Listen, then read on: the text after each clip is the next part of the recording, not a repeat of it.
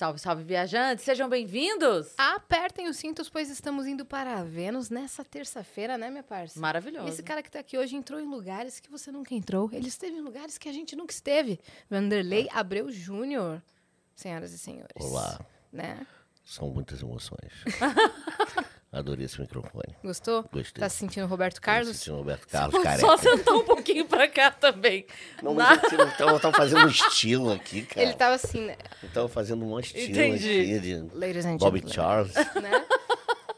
É, andou, andou mandando fã calar a boca e tal, coitado. É. Andou. Mas também o fã não calava a boca mesmo. É. Tá certo, né? Ele ficava assim, minha mãe! No meio do show inteiro, É. o show inteiro. É. Minha mãe tá aqui, minha mãe! Que eu o acho cara que cantando canções românticas. as pessoas Canções perderam um pouquinho a noção das coisas e acham que, tipo assim, ah, tô pagando, eu posso... Não, você pagou pra assistir ao show. Verdade. Então Não é assista pra ao show. gritando. Não pra encher, o, pra encher o saco, o preço é mais caro. Quer gritar, grita uma vez. Minha mãe tá aqui, Vai pronto. num show de é. rock. É, pô. Não, e, e pra encher o saco, o preço é outro. Pergunta pro Roberto, quando é pra encher teu saco? Nossa, Pergunta pra é. ele. Pô, ser caro. Então, você pagou Muito pra caro. assistir um show. Assista ao show. Deve ter que dar uma perna. Desculpa, desculpa. A mãe deve ter mandado o filho calar a boca. Se pá. Se pá, foi mesmo. Né? Ah, Eu acho que ela... Deve ter que dar uma perna pra, pra encher o saco do Carlos. Desculpa. cinco minutos, já cancelado. Já Parabéns, caiu Vanderlei. Abreu Júnior. Ah, Tô brincando. Tô brincando. Ó, por que que tá lá na sua bio ex-hacker? Você não faz mais essas coisas?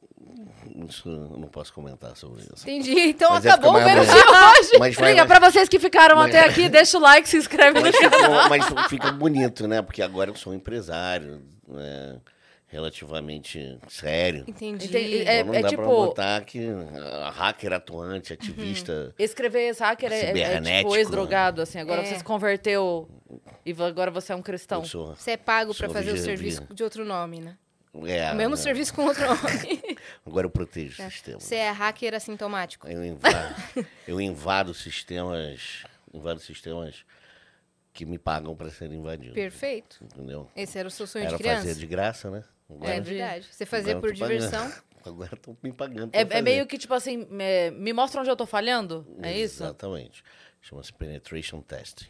Hum. Teste de penetração. Entendi. Me veio à mente outra, outra- outro tipo de teste que me veio, mas que bom que você realiza esse trampo aí. Não, a gente vai querer saber toda a sua história, porque, cara, você tem história. Mas né? é, isso é, é curioso um homem nesse cara, porque normalmente é a mulher que gosta de dizer onde a pessoa tá errando.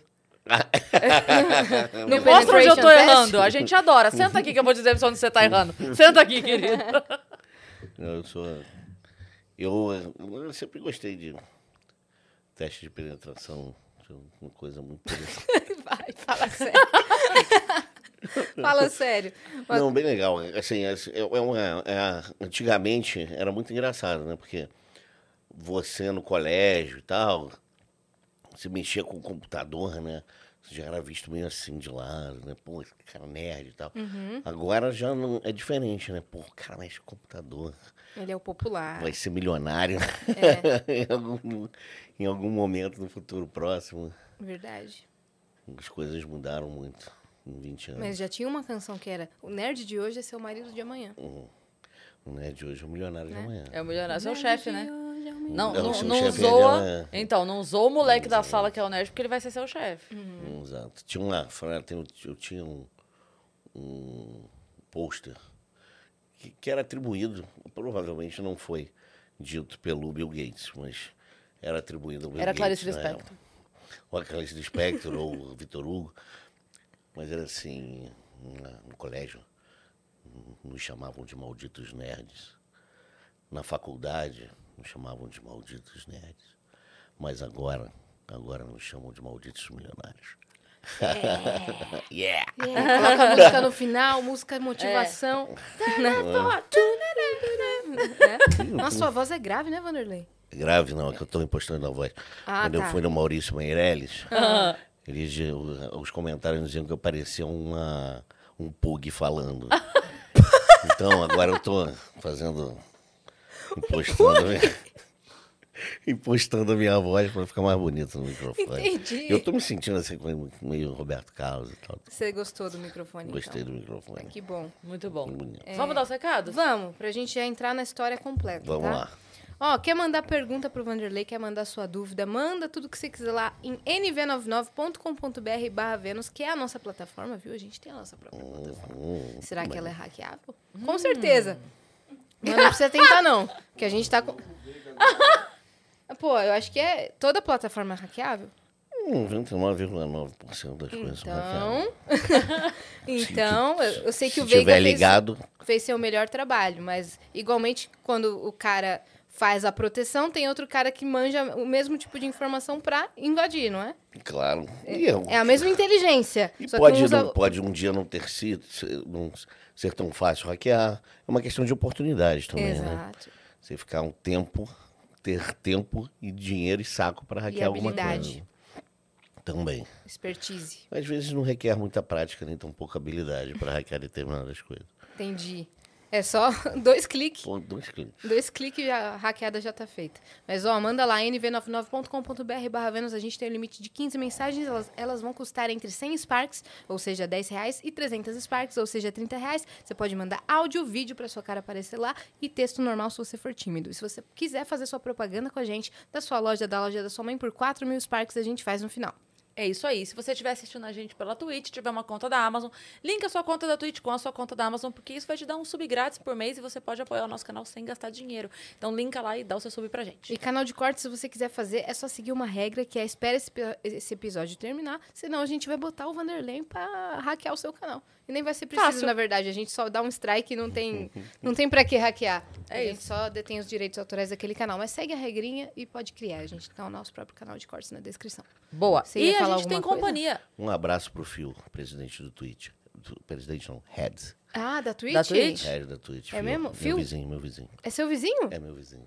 Fio. Um beijo, abraço, Fio. um beijo. Estamos aí online todos os dias. Temos uma surpresa ou você tá- ia falar Nós, da... nós temos companhia hoje, Olha. porque o que acontece? Está chegando essa semana uma data muito especial, muito importante, muito significativa, Sim. que é o Dia dos Pais. E nós Você é temos pai, né? aqui. Sou Lucas. Então, Nove anos. Então, Olha aí. Lucas, se liga na dica agora, Lucas, porque quem tá com a gente aqui hoje é a nossa parceira de sempre, a Insider, que traz uma dica sensacional de presente pra você não pagar aquele mico no Dia dos Pais, É. não dar aquele lenço, entendeu? Não, É. não, não vai pagar mico no Dia dos Pais. Meia social, Pelo amor de Deus. pra quê? Não. Não. a Insider tem várias opções de roupas e peças confortáveis pro seu pai passar todos os dias da semana, em todos os momentos que ele quiser. Inclusive, nós temos uma dica de combo infalível, né, minha parte de Exatamente. Você tá na presente. dúvida? Você fala assim, ah, eu não sei o que combina com meu pai.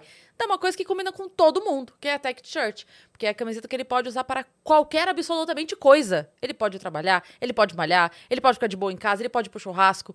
Onde ele for com essa camiseta, ele vai estar bem vestido. E o Isso. bom é que você vai dar a camiseta preta para ele agora e ela vai ficar preta para sempre. Ela vai continuar, não vai desbotar, Uhum. Porque não vai ela não ficar. desbota. Você não vai ver aquela camiseta passando pelos 50 tons de cinza, entendeu? Ela vai continuar preta. Então, é isso. E o kit, o kit infalível é a camiseta e a cueca, porque a cueca da Insider é aquela sensação de não estar usando nada. É, e ela não enrola na perna e ela é maravilhosa. É também. maravilhosa. Né? E Ela a gente não tem. esquenta também? Não, Não esquenta. esquenta. Não esquenta. Não Ela- esquenta. Muito bom. Quer ver? É. A gente tem um presente A pra você. Insider mandou um presente pra você Ah, também, lógico. obrigado. Na dúvida se o Lucas Olha vai se aí. movimentar ou não, a gente já Mas, garantiu Lucas, aqui. não, ele vai se movimentar. Não Vai quer que dizer que vai ter só esse presente, não, viu, Exatamente. Lucas? Pode abrindo pra você pegar o tecido dela enquanto a gente dá o recado, porque a gente É. tem. Um cupom de desconto, que é o Vênus 12, pra você ganhar desconto aí na sua primeira compra. Fora que a Insider acompanha desde a sua compra até chegar na sua casa. Ela acompanha todo o cliente, todo esse processo, tá bom? Beijo, Insider. Obrigada aí por estar com a gente nessa, nessa semana novamente. Boa. Muito bem. Olha não aí. esquenta. Não esquenta. Anti-suor, E não desbota. tá? Que E é anti-suor também, olha aí. É uma delícia o Delícia. tecido, né? Macio. É bom o Macia, tecido pra né? caramba. Muito bom. Olha aí. E tem a cueca aí dentro também, né? Fechou. Combo, esse é o kit infalível. Que não esquenta. É, e não enrola. Não Fechou. enrola. Ai, maravilha. Muito é obrigado. isso, valeu, Insider. E temos uma surpresa pra você também, viu, Vanderlei? Tem. Olha pra tela. Rapaz, gostei. Que maneiro, cara. Curti. Que cara de brabo que você ficou aí, hein? Tá vendo? Ficou bonito. Ficou bonito, né? Até Fiquei, fiquei até melhor. Muita gente que senta É. e fala isso. Nossa, eu fiquei Vou muito mudar. bacana. Não. O, o ele é. Ele vai na essência da pessoa. A sua essência É assim. É assim. minha foto do Como ele te enxerga. né? E ali, ó, NASA, o símbolo do Vênus bem ali também. Lá. Boa. Muito Para você lindo. resgatar esse emblema gratuitamente lá na nossa plataforma, o código é hacker brasileiro. Você Hum. tem 24 horas para fazer isso e você vai receber essa imagem em alta qualidade porque ela é um presente para você. Muito obrigado. Eu gostei, adorei. pra galera já saber assim, ó. Se mexer com a NASA ou com o Vênus, tô mexendo com ele. É entendeu? verdade. Tá aqui, É ó. verdade. Na nossa frente lá pra proteger o Vênus. Não Com vem, não, certeza. entendeu? Com certeza. Já botamos aqui, ó, na cara. Vou fazer Nossa, um ficou muito legal. test no site de vocês. Pode fazer. Boa. E daí bem. depois você Aí conta você pra conta gente. onde tá, onde tá os buracos. Tá, tá legal. Ou não. Fazer um penetration. E conta onde tá os buracos. Perfeito. Vamos lá, Vanderlei. Da onde que você é? Da onde surgiu essa história de hacker? Foi brincadeira de criança? Não foi? Como é que, como é que foi isso daí? Acabou minha vida agora que eu tô cantando molejo. Ela meteu uma brincadeira de criança. Brinca- E eu imediatamente Como é cantei bom. como é bom, como é Como é bom. bom. Acabou a minha vida agora. O resto Agora o resto é. Aí, pois é. Então, falando do Grupo Molejo, sou do mesmo lugar que o Grupo Molejo. Você tá brincando. Sou Que link é esse, hein? Pilares, Olha o Bruce Rio de. Janeiro. Aonde? No Rio Pilares. de Janeiro? Pilares. Pilares, Engenho de Dentro. Olha aí. De onde é o Parece Xande, um- né? De onde Xande. Isso. O Xande é Também. mais pra Engenho de Dentro que pra Pilares. Gente boa também, um abraço. né? Olha aí, meu. Todo Vai mundo indo pro pagode e pro Fazer show samba. na, na, na, na- na empresa, fim do ano. Ele, Ele foi fazer show na empresa? Vai fazer, vai fazer. Caraca, fazer. estamos acertando tudo aqui, hein? Tá vendo? Aqui estamos Xande sabendo é tudo. Xande é parça, Ele passou gente sua biografia aqui pra gente. Ele passou o biógrafo. Então, é, sou do Rio de Janeiro, nascido e criado no Rio. É, assim, sempre tive computador em casa, nunca deixei de ter. Meu pai é, engenheiro, é militar e engenheiro eletrônico, formado pelo IME. E Então, seu pai teve um dos primeiros computadores. ah, eu sempre, desde o, que eu me entendo por gente, eu tenho computador em casa. Qual o tipo de computador que Meu tinha lá? primeiro computador foi um CP400. Antigamente você tinha uma coisa chamada reserva de mercado. Isso muito antes de você nascer. É. Muito. Tinha uma coisa chamada reserva de mercado. Você não podia comprar computador que não tenha sido fabricado no Brasil, não tivesse sido fabricado no Brasil. O computador, todas as peças eram fabricadas aqui. Mais ou menos, né? Lá na Zona Franca de Manaus. Isso durou até 1990, com o governo Collor. Então, a gente. Meu, meu pai teve um dos primeiros computadores que, que existiram no Brasil, que é o computador da Prológica, chamado CP400. E eu praticamente aprendi a ler e escrever em cima de um computador. Sempre tive em casa, que é uma, era uma coisa muito difícil na década de 80. Começo, né? A primeira metade da década de 80, você tem um computador em casa Nossa, muito. muito diferente. Então sempre tive, cresci é, em cima de um computador e como era a minha ferramenta, como era uma coisa que era muito, participava muito do meu dia a dia, quando eu me tornei adolescente selvagem, né, aborrecente, minha forma de me manifestar Expressão. contra o sistema foi exatamente através do computador. Entendi. Você podia tocar um violão, você podia, Podia. fazer um desenho. Não. Vamos hackear Podia sistemas. pichar muro, podia virar jiu-jiteiro.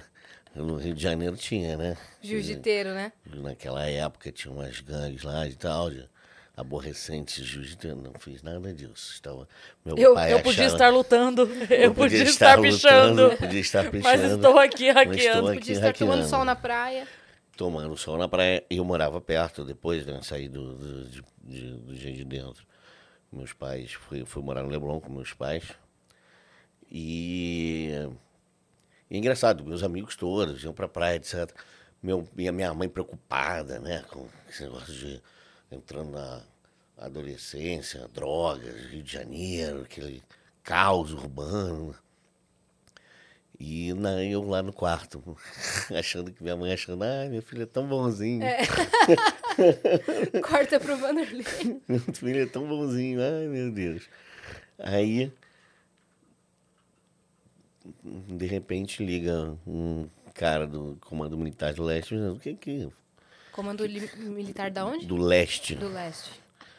perguntando, cara, você, ô, meu pai, você tá hackeando a, Pro seu pai. é, porque, na verdade, hackear a NASA, você. Já falei algumas vezes isso, um monte de gente fazia. Na época tinha um pessoal da Cine, hacker, você tinha muito computador exposto. Não existia essa, essa coisa de segurança que, que você tem hoje, né? essa necessidade de segurança, porque era uma rede.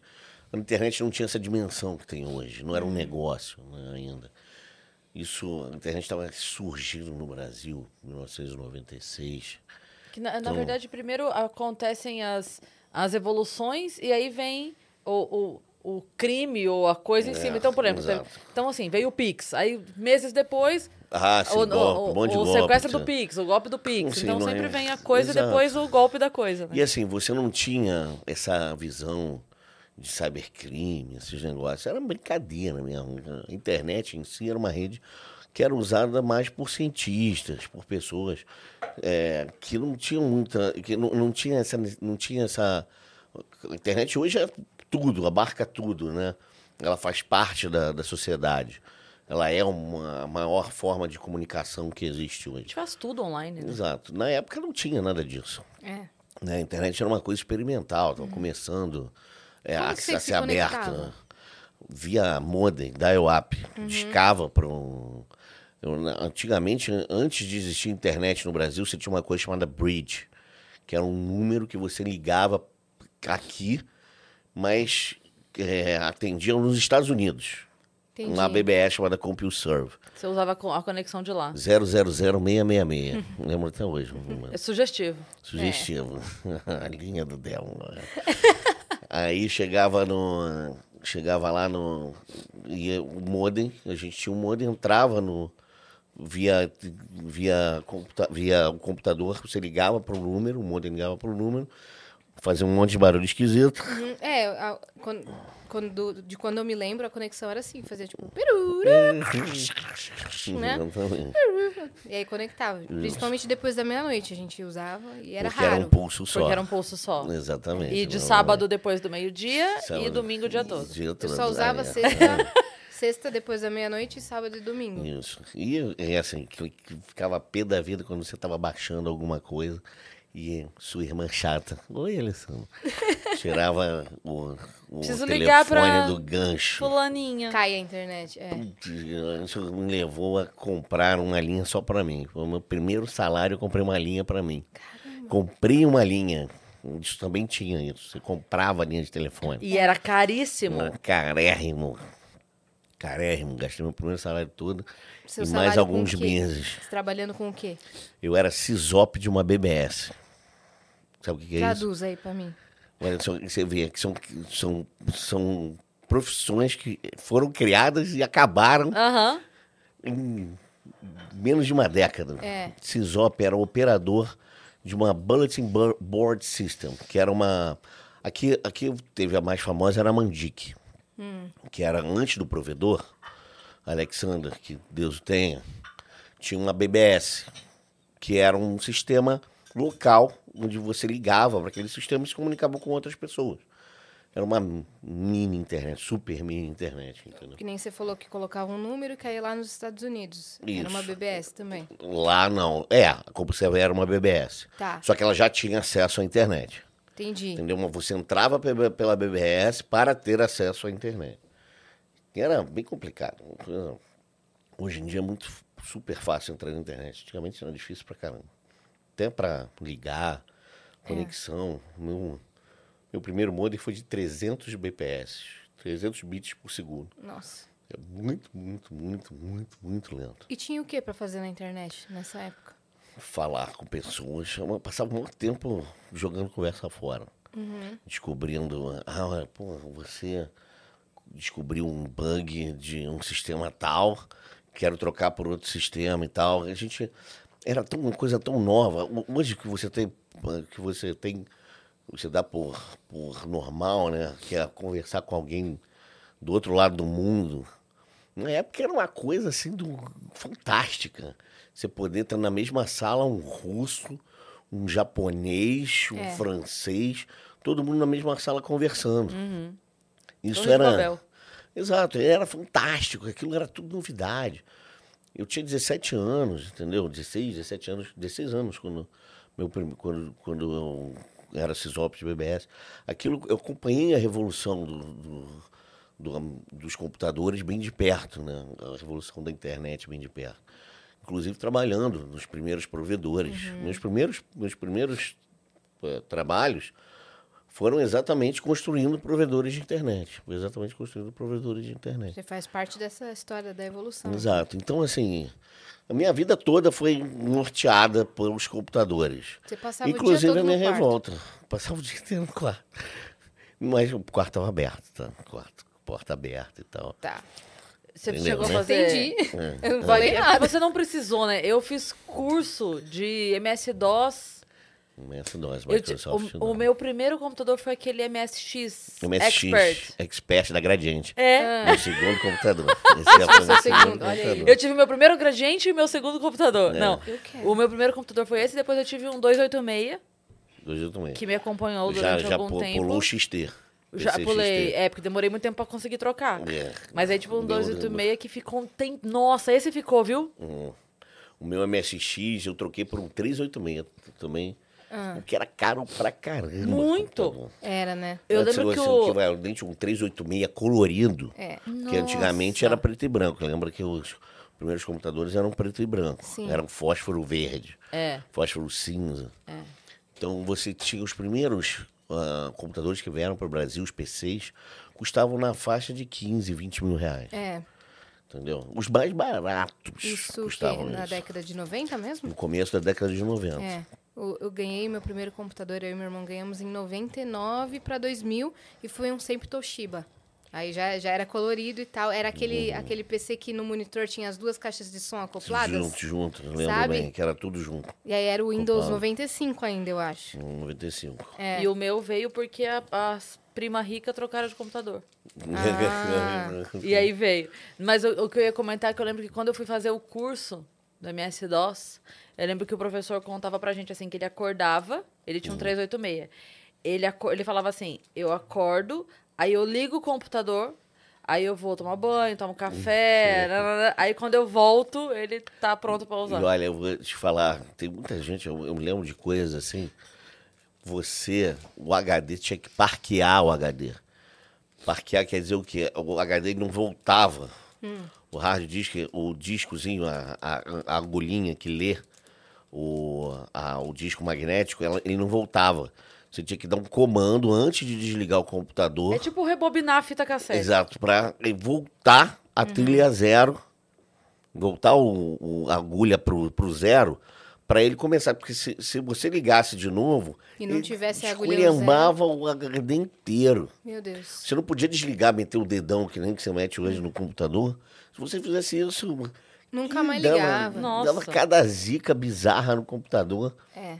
Nunca mais ele ligava direito. O HD era, ficava tudo esculhambado, memória, queimava, a fonte, até os gabinetes ATX. Ai, meu Deus. Tô falando um monte de termo técnico, Uhum. Mas a galera. mas que a tá- galera mais da- das antigas sabe o que, que eu tô falando. Entendi. Bem, bem legal. Bons tempos. E como que você aprendeu a hackear? Então, assim, engraçado. é Como eu disse, a gente. Ela, isso vai naturalmente. é, foi uma evolução. A gente não tinha muitos meios naquela época de. de, de, de, de- de- não, tem, não tinha muito livro, nada que falasse muito de informática, sabe? Então você tinha que procurar intuitivo, informação. Era. Você tinha que procurar informação onde não, não- não- era proibido que era na NASA, onde tinha biblioteca, biblioteca do Senado americano, na CIA. Isso, Deus me livre. né, Pentágono, em outros lugares, supostamente. É, se fosse a CIA, talvez os- tiver- não fosse uma ligação que você ia receber na sua casa, perguntando se o seu filho. não, pois é, então. Ainda bem que eles nunca souberam. Mentira. Não. Então Mentira aí. ou verdade? É, Fica aí no fica ar. aí no ar. Jamais É. saberemos. Vai Ah, saber. mas eu sei. Olha a cara dele. Por isso que eu falei, a gente perdeu de trazer o Metaforando junto. Pois é. Porque aí, Alguém liga pro Metaforando, manda ele assistir o episódio e mandar mensagem pra gente. boa. Aí. é, Tinha essas opções, tinha a NASA, tinha a Biblioteca do Senado. Então, tinham várias, assim, eram poucos sites, inclusive. A World Wide Web, a www, estava começando. É. Estava começando. Ele- ela, ela, não, ela não é, é. to- Todo mundo acha que a web é uma coisa que surge junto com a internet. Ela surge quase 30 anos depois da, da internet em si, né? do- das redes, da, É da, da DARPA dos sites mesmo, né? do site, etc. Você A usava navegação. Gopher, Newsgroup, FTP. Gopher nem existe mais. O que, que é isso, entendeu? Golf? Gopher é, um- é, um- é um pré-web. É Ah, como tá. se fosse uma, um lugar onde você deixava páginas, só que as páginas eram em PostScript. Que era Como que PS. acessava isso? Como é que acessava isso? Do mesmo jeito que é, de um, um navegador Gopher. Ah, tá. É assim, Que pra- era, era um, um tipo de aplicativo diferente. é meio assim, hoje todos os- tudo que existe na internet está na internet. Você entra, digita e acha. Antes você precisava entrar, é como se você fosse uma loja dentro de um shopping. Você precisava entrar no shopping para achar aquela loja. Permita-me corrigi-lo. Nem tudo. Ok. Dark- você tem, inclusive, o conceito de dark web, né? É. Sim, é exatamente sim. que você não web consegue, que você não consegue acessar. Mas eu digo assim, E você tem FTP, você tem outros serviços que são anexos, que a gente conhece muito internet, a gente fala de web. Mas existem zilhões de serviços diferentes. Até os aplicativos não são web, aham. especificamente são aplicativos, né? Sim, É. sim. Instagram, etc. Então eles, eles usam tecnologia HTML às vezes por trás, etc. Mas você tem Sim. outras linguagens de programação. Então você hoje tem uma infinidade diferente de serviços e Sim. formas de acessar a informação que não são só web, Aham. entendeu? Eu Acho que a gente tem que é, esse- essa e, e muita a maior página, 90% das páginas de web elas não são indexadas. Então, você- o que você vê em, Google, etc., que você consegue enxergar no Google, são, é, é 10%. Acho até que menos, eu não lembro, mas o é um número assim super ultra pequeno. Entendeu? Do que das existe. páginas que são indexáveis, que são indexadas pelo Google. Entendi. Senão, você tem que ter o endereço direto do- da página para entrar. Às vezes não tem nem hostname, né? Não tem nem endereço, só, é só o IP. Só o IP. Exato. É, então, que nem o, o, o site do nosso. Como chama? Roteador. É, Você exato. acessa por IP. Do roteador do, do Access Point. Da... Exatamente, é isso aí. Olha, caramba, você tem um exemplo, velho. É, cara. É. Já, que já que tá é? podendo hackear, é assim que começa. Então, eu trouxe, a gente trouxe você pra quê? Pra Você- aprender. né? Eu garanto que Aí você ela tá com chega lá, duas vai... horinhas livres no dia. É. O roteador, a primeira coisa que você tenta para acessar o roteador é o quê? Admin, admin. Admin- É, isso Pronto, aí. já hackeou. É verdade. Hackei Admin, metade admin. dos... dos- já, hackei admin metade, sem admin. já hackei metade dos roteadores. Não, quando eu era criança, eu fazia bastante essas coisas, assim, porque a minha tia. Meu, meus- meu primeiro acesso ao computador, minha tia trabalhava na Assembleia Legislativa. Uhum, São Paulo, é. É de São Paulo, exato, a Lesp. E aí eu ia, quando eu era criança, às vezes acompanhá-la ao trabalho tinha um computador na sala dela. Só que aí lá era, era tudo intranet. Então, sites de entretenimento, que, sites que não fossem de trabalho eram bloqueados. E eu queria jogar. Ah, exato. É, eu o- tinha, sei lá, sete, sete anos eu queria jogar. Então eu descobri meios. Naquela época, tanto que tinha, tinha um cara dono, do chefe da informática, e a minha tia falava assim: eu vou te levar lá na sala dele pra você cumprimentar ele. Ela me levava lá, olha, ela- hoje ela acessou o joguinho, viu? Ela, ela burlou. E ele, parabéns, Yasmin. Ué, eu colocava, um ao invés de. HTTPS dois pontos barra barra, alguma coisa, a- uma letra diferente. É, Sim. tinha uns. Você pode, você pode, você podia, você pode botar, porque antigamente você não precisava nem, hoje em dia você não precisa nem botar o HTTP, né? Isso, Aham. antes era H- HTTP, HTTPS dois pontos barra barra. Aí se você colocasse HTTPNS, uma coisa assim, ou PDS, não lembro o que, que era direito, e colocasse o site depois, não entrava pelo, pelo bloqueio, burlava o bloqueio. Exatamente. Até, até descobrirem lá que eu estava acessando os sites, daí tinha vezes que caía. E eu só queria jogar Rabotel, sabe? Tipo Sabe o que quer dizer HTTP? O que, que é Sabe o que quer dizer HTTP? O quê? Hypertext Transfer Protocol. Caraca. nome, né? E da onde surgiu isso? Então, hipertexto. Uma- Na verdade, o que você vê, as páginas, conhecidas como páginas, quando foi inventado lá atrás, no CERN, eles eram hipertextos, que são textos que você podia, eles chamavam, né, ele co- convencionou-se chamar os textos que são interativos de hipertextos. Hypertext. Então você clicava nos textos e ia abrindo outras páginas, ia navegando, antiga, ou no- com, como a gente comumente chama de navegação aqui. Acho que a primeira pessoa, uma das primeiras pessoas a usar esse termo foi a Cora Ronay, do Globo. Mas nos Estados Unidos, na maior parte do mundo, Queria é muito surfing. trazer ela aqui, sabia? A Cora, Eu gosto demais dela. olha, é uma das, um dos ícones dos dinossauros da, da internet no Brasil. Ela, eu Por onde acompanhei. anda? Ela, mora- ela mora no Rio. Mas eu acompanhei é, um- uma, uma ocasião específica que ela foi. Ela fez uma viagem para Cuba.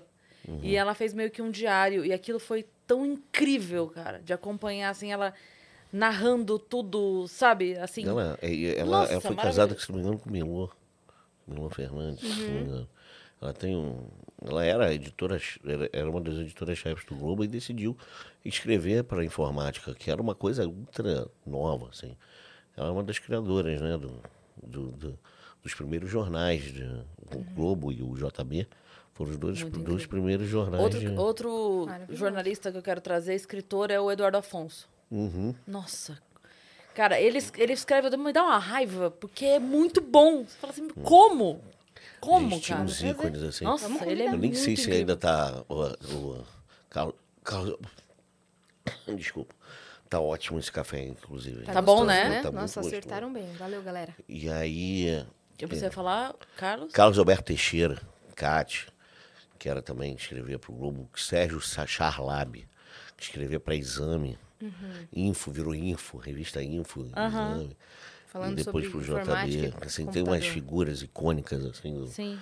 que, que acho que valiam ter um prêmio, um ESSO especial, assim, uma Sim, coisa. com tipo, certeza. igual o Oscar tem Com por certeza. serviços prestados, o Pulitzer devia ter um prêmio para para jornalistas que nunca receberam Sim, mas que sim. tiveram. Então, aqui no Brasil, o prêmio ESSO, né, que eu acho que é o maior prêmio do jornalismo brasileiro, devia ter um por, por serviços prestados. Com certeza. E o jornalismo de informática deve muito a essas pessoas. A, a informa, a, quer dizer, na verdade, a mídia eletrônica deve muito a essas pessoas que desbravaram. Né? Se hoje a gente está falando aqui, é porque o pessoal lá atrás Com certeza. começou a noticiar coisas e forçar Sim. algumas notícias só serem publicadas na internet. É, então, olha como a gente muito tá legal. hoje. Não Pois é é. louco. E faz tão pouco tempo desde é. que a gente tá Hum, falando que 20 com 20 anos. comunicação anos. toda 20 mudou. anos. Totalmente. A gente 20 tá anos. ao vivo em várias plataformas ao mesmo tempo. É. Eu acompanhei Num tudo quarto Alta qualidade. de uma casa, em 4K. Em 4K. Né? Se É, você num parar pra quarto assim, de uma casa. Se você pa- parar pra pensar friamente, É. tem alguém assistindo a gente agora no Japão e a Sim. gente tá num quarto de uma casa. E a gente tá transmitindo em tempo real. É Isso muito- é, um delay isso é uma muito maravilha. Você imagina, assim, é- e, é- e isso é realmente é quase, se você pensa, assim, é quase um milagre, né? É. Você vê, eu vi esse negócio acontecendo. E, assim, no começo você não tinha essa abundância de, de informação que você tem na internet hoje. Você não sabia nem como procurar, não tinha motor de busca. Como é que você ia procurar alguma coisa? É. Você tava, você tava falando, desculpa, que você tava falando da, que o termo navegação foi a Cora, daí a gente foi, Foi embora, agora, a gente foi exato, embora a gente e foi não embora. Então, A gente tava no assim, não é hyper. porque lá no, no- nos Estados Unidos a gente chamava de surfing, né? A gente, no começo, falava surfar na internet. Falava.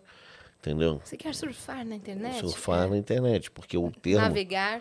era surfing. Depois é que virou a navegação. A gente também tem uma linguagem própria, a gente, a gente sai da linguagem comum, da, da slang comum da internet e cria, cada país cria uma linguagem própria Uhum. para falar. Por exemplo, kkkkkkk. Entendeu? Já, Antigamente já, era já, todo já. mundo, todo mundo usava mesmo. LOL. LOL, que era, Agora tiveram algumas fala- coisas que acabaram virando é, vocabulário nosso e até verbo, né? Tipo, deletar. É. Deletar, um neologismo, né? Graças a Deus a língua É. é viva. É. Então, assim, e, e assim, em, em Portugal é diferente. Sim. A gente fala Se você buguei. falar kkkkkkk, para um português, ele não vai entender nada. Não. Entendeu? Porque o que, o, o, que- o K lá é o que. Ele, tipo, Então lá é eles riem, que, que, que, que, que? Não, Não. o K, não, o K que a gente usa aqui, Entendi. Lá tem de por quê? quê, o nego fala por K. entendeu? Entendi. Então tem muita coisa que é diferente de país para país. Foi se criando uma cultura diferente, né? Uma cultura digital diferente para cada país. Eu etc. lembro que num gibi da Turma da Mônica que eu tinha há muitos anos, teve, tinha uma página que era assim, aprenda a fazer carinhas na internet. E tinha lá dois pontos, Emoticon. D igual a sorriso, dois pontos, S é igual, Exatamente. tô meio eno- enojado, sabe? Ele ensinava a fazer esse tipo de... Que maravilhoso. Emoticon. Isso, assim, Só que eu não até hoje. emoji ainda. Eu não tenho, eu, eu não uso emoji até hoje. Então, você usa só Eu dois uso carinha D, do- dos pontos. é, S2, é um coração. parênteses, esses negócios, porque eu sou dessa, dessa época, sou Sim. dinossauro. Eu não rio kkkk. Rio. Né? É, Eu não rio das kkk. primeiras risadas, É. né? Nunca. E depois quando veio o Windows, consegui. por exemplo? Então, o Windows, ele veio aos poucos, né? A gente começou a usar sistema de multitarefa, né? Que é o caso do Windows. A IBM tinha o OS2, o OS2 Warp, que eu achava lindo, maravilhoso e tal, que era um sistema em ânsia. Essa, essa evolução foi, aconteceu aos poucos, né? É, Essa evolução gráfica dos computadores, né? Aconteceu aos poucos. E deve-se muito ao nosso amigo Steve Jobs, né? Que forçou muito essa coisa com os, com os Macs, né? Que foram os primeiros, antes do Windows, os Macs já tinham um sistema de Multitarefa. multitarefa e com mouse, com tudo. Isso, que, isso é- foi a grande revolução, assim, né? E usar um monitor. Por incrível que pareça, os primeiros computadores, Sinclair, não tinha monitor. Aparecia onde? Não aparecia. Você Fazia o era quê, então? cartão perfurado. E impressora. Ah, tá. Era uma máquina de datilografar, só que mais moderninha. Mas mulher, ela, Entendi. Ela dava informação em, em, às vezes, igual Telex. Vocês já viram Telex? Já ouviu falar em Telex? Não. O que, que é Telex mesmo? Telex é uma tripinha que toda perfuradinha assim, que equivale a uma mensagem. Ah, Então, os primeiros computadores davam a, a informação de você você entrava com cartão perfurado, às vezes com, com, com chaveamento, sim. chaveamento lógico. E aí, lá do outro lado, só uma tripinha Uhum. que você queria ver. O Alan Turing foi, Alan Turing. foi um grande foi um- responsável, né, por esses Hoje você chama os computadores, o que você chama de computador hoje é comumente chamado de máquina de Turing. É a máquina de Turing. O computador hoje ele é baseado no que o Alan Turing fez lá atrás para decifrar o enigma, Uhum. para decifrar o a- o código nazista, né? Sim. a máquina que, que fazia códigos nazistas. O jogo da imitação é um baita filme. E Pra o jogo da imitação, eu acho que não chegou a. Não chegou a, a, a- muito poucas pessoas sabem por que, que tem esse nome. Sabe por que, que esse- tem esse nome de jogo da imitação? Porque ele criou um jogo de imitação de ser humano. Você, como é que você considera uma inteligência artificial de verdade? Quando, a, quando você está num jogo que diz sim e não, você faz uma pergunta para a inteligência artificial e ela te responde sim e não, e você não sabe a diferença entre um ser humano, o que está atrás, se é um ser humano ou se é uma máquina Sim. respondendo. Então ele está imitando um ser humano. A máquina imitando o ser humano. O pessoal brinca, né? Que é a coisa mais bizarra você ter que responder pra máquina. Se você, você tem que provar pra máquina que você é um humano pra máquina te liberar pra fazer alguma coisa. Mas é uma máquina te perguntando. Ela que Não é. prove, tá ligado? Ela que Eu não prove. sou um robô. né? Eu não sou um robô. E quando é um robô? Tadinho do robô. É, então. Vou entrar em crise de identidade, robô, É. coitado. Ele Pois só é. queria acessar, É, sabe? eu Ele só falou, queria "Não, eu não acessar, sou né? humano, O que que Robofóbicos. eu faço agora? Robofóbico. É, isso vai, vai, vai Né? ter. Sabe que existem até livros falando de, de- sobre isso, né? Como é que você deve tratar uma. E agora tem isso também. Você- não pode Você vê que as inteligências artificiais que são treinadas pela internet se tornam homofóbicas, racistas, em menos em, questão de, de, de horas. Você deixa ela lá na internet, o ser humano que, que, que, que, que alimenta esse negócio torna, que, torna a inteligência artificial totalmente tendenciosa. É, e o que, o que acontece? Você tem que ensinar a máquina o melhor do ser humano, não o pior do ser humano. né? Então, hoje, Alexa, todas as inteligências artificiais mais avançadas, elas têm um coach, um cara que, que é ético, um treinador ético, para dizer se, se, ela, que ela- se o que está ali, o que ela está respondendo, o que está sendo feito, da forma como ela aprendeu, ela aprendeu Se é corretamente. né? prudente ou não, se tá certo Porque se não. você deixa é, a inteligência artificial aprender sozinha, ela se torna o pior que, que a humanidade pode oferecer. É, então, que nem tem aquele episódio de Black Mirror que mostra o que pode acontecer com, a- com a- com as inteligências artificiais. E se voltarem contra a gente, você acha que isso é possível? Não. Ah, Eu fala acho que, que a- sim, pra gente criar uma teoria da Uau! conspiração. Não, eu acho que é o seguinte, eu, é, eu acho que o ser humano, a, nossa evolução, ela, qualquer que seja ela, ela parte da fusão. Hoje em dia você já, já depende, eu já tenho, eu tenho um monte de ferro no meu corpo. Tenho um monte de prótese. é, prótese, eu tenho uma prótese no braço, Você tenho caiu? um estente, estente de carro. O que foi que você tá rindo, cara? Eu tenho estente mesmo. Foi um acidente de carro. Ih. Não, foi. Quando a pessoa fala acidente Onde de carro você e a pessoa invadiu? ri, É. é. porque assim, o tom. Não é que o cara bateu tom em mim. entrega. Vou- Quando a pessoa não- fala assim, Olha só, acidente eu de não carro. Me, eu assim não que me, estão chamando agora. quero deixar bem claro. O sistema americano, tá quero deixar bem claro que eu tinha que eu tinha pouco mais de 20 anos, um pouco mais de 30 anos e foi uma Tem agora um pouco mais de me 30 arrependo anos, prof... tenho um, não, tenho um pouco mais de 40 agora, um pouco mais de 40. Ah, Aí, o, o que acontece? O meu. Eu tinha um carro super legal.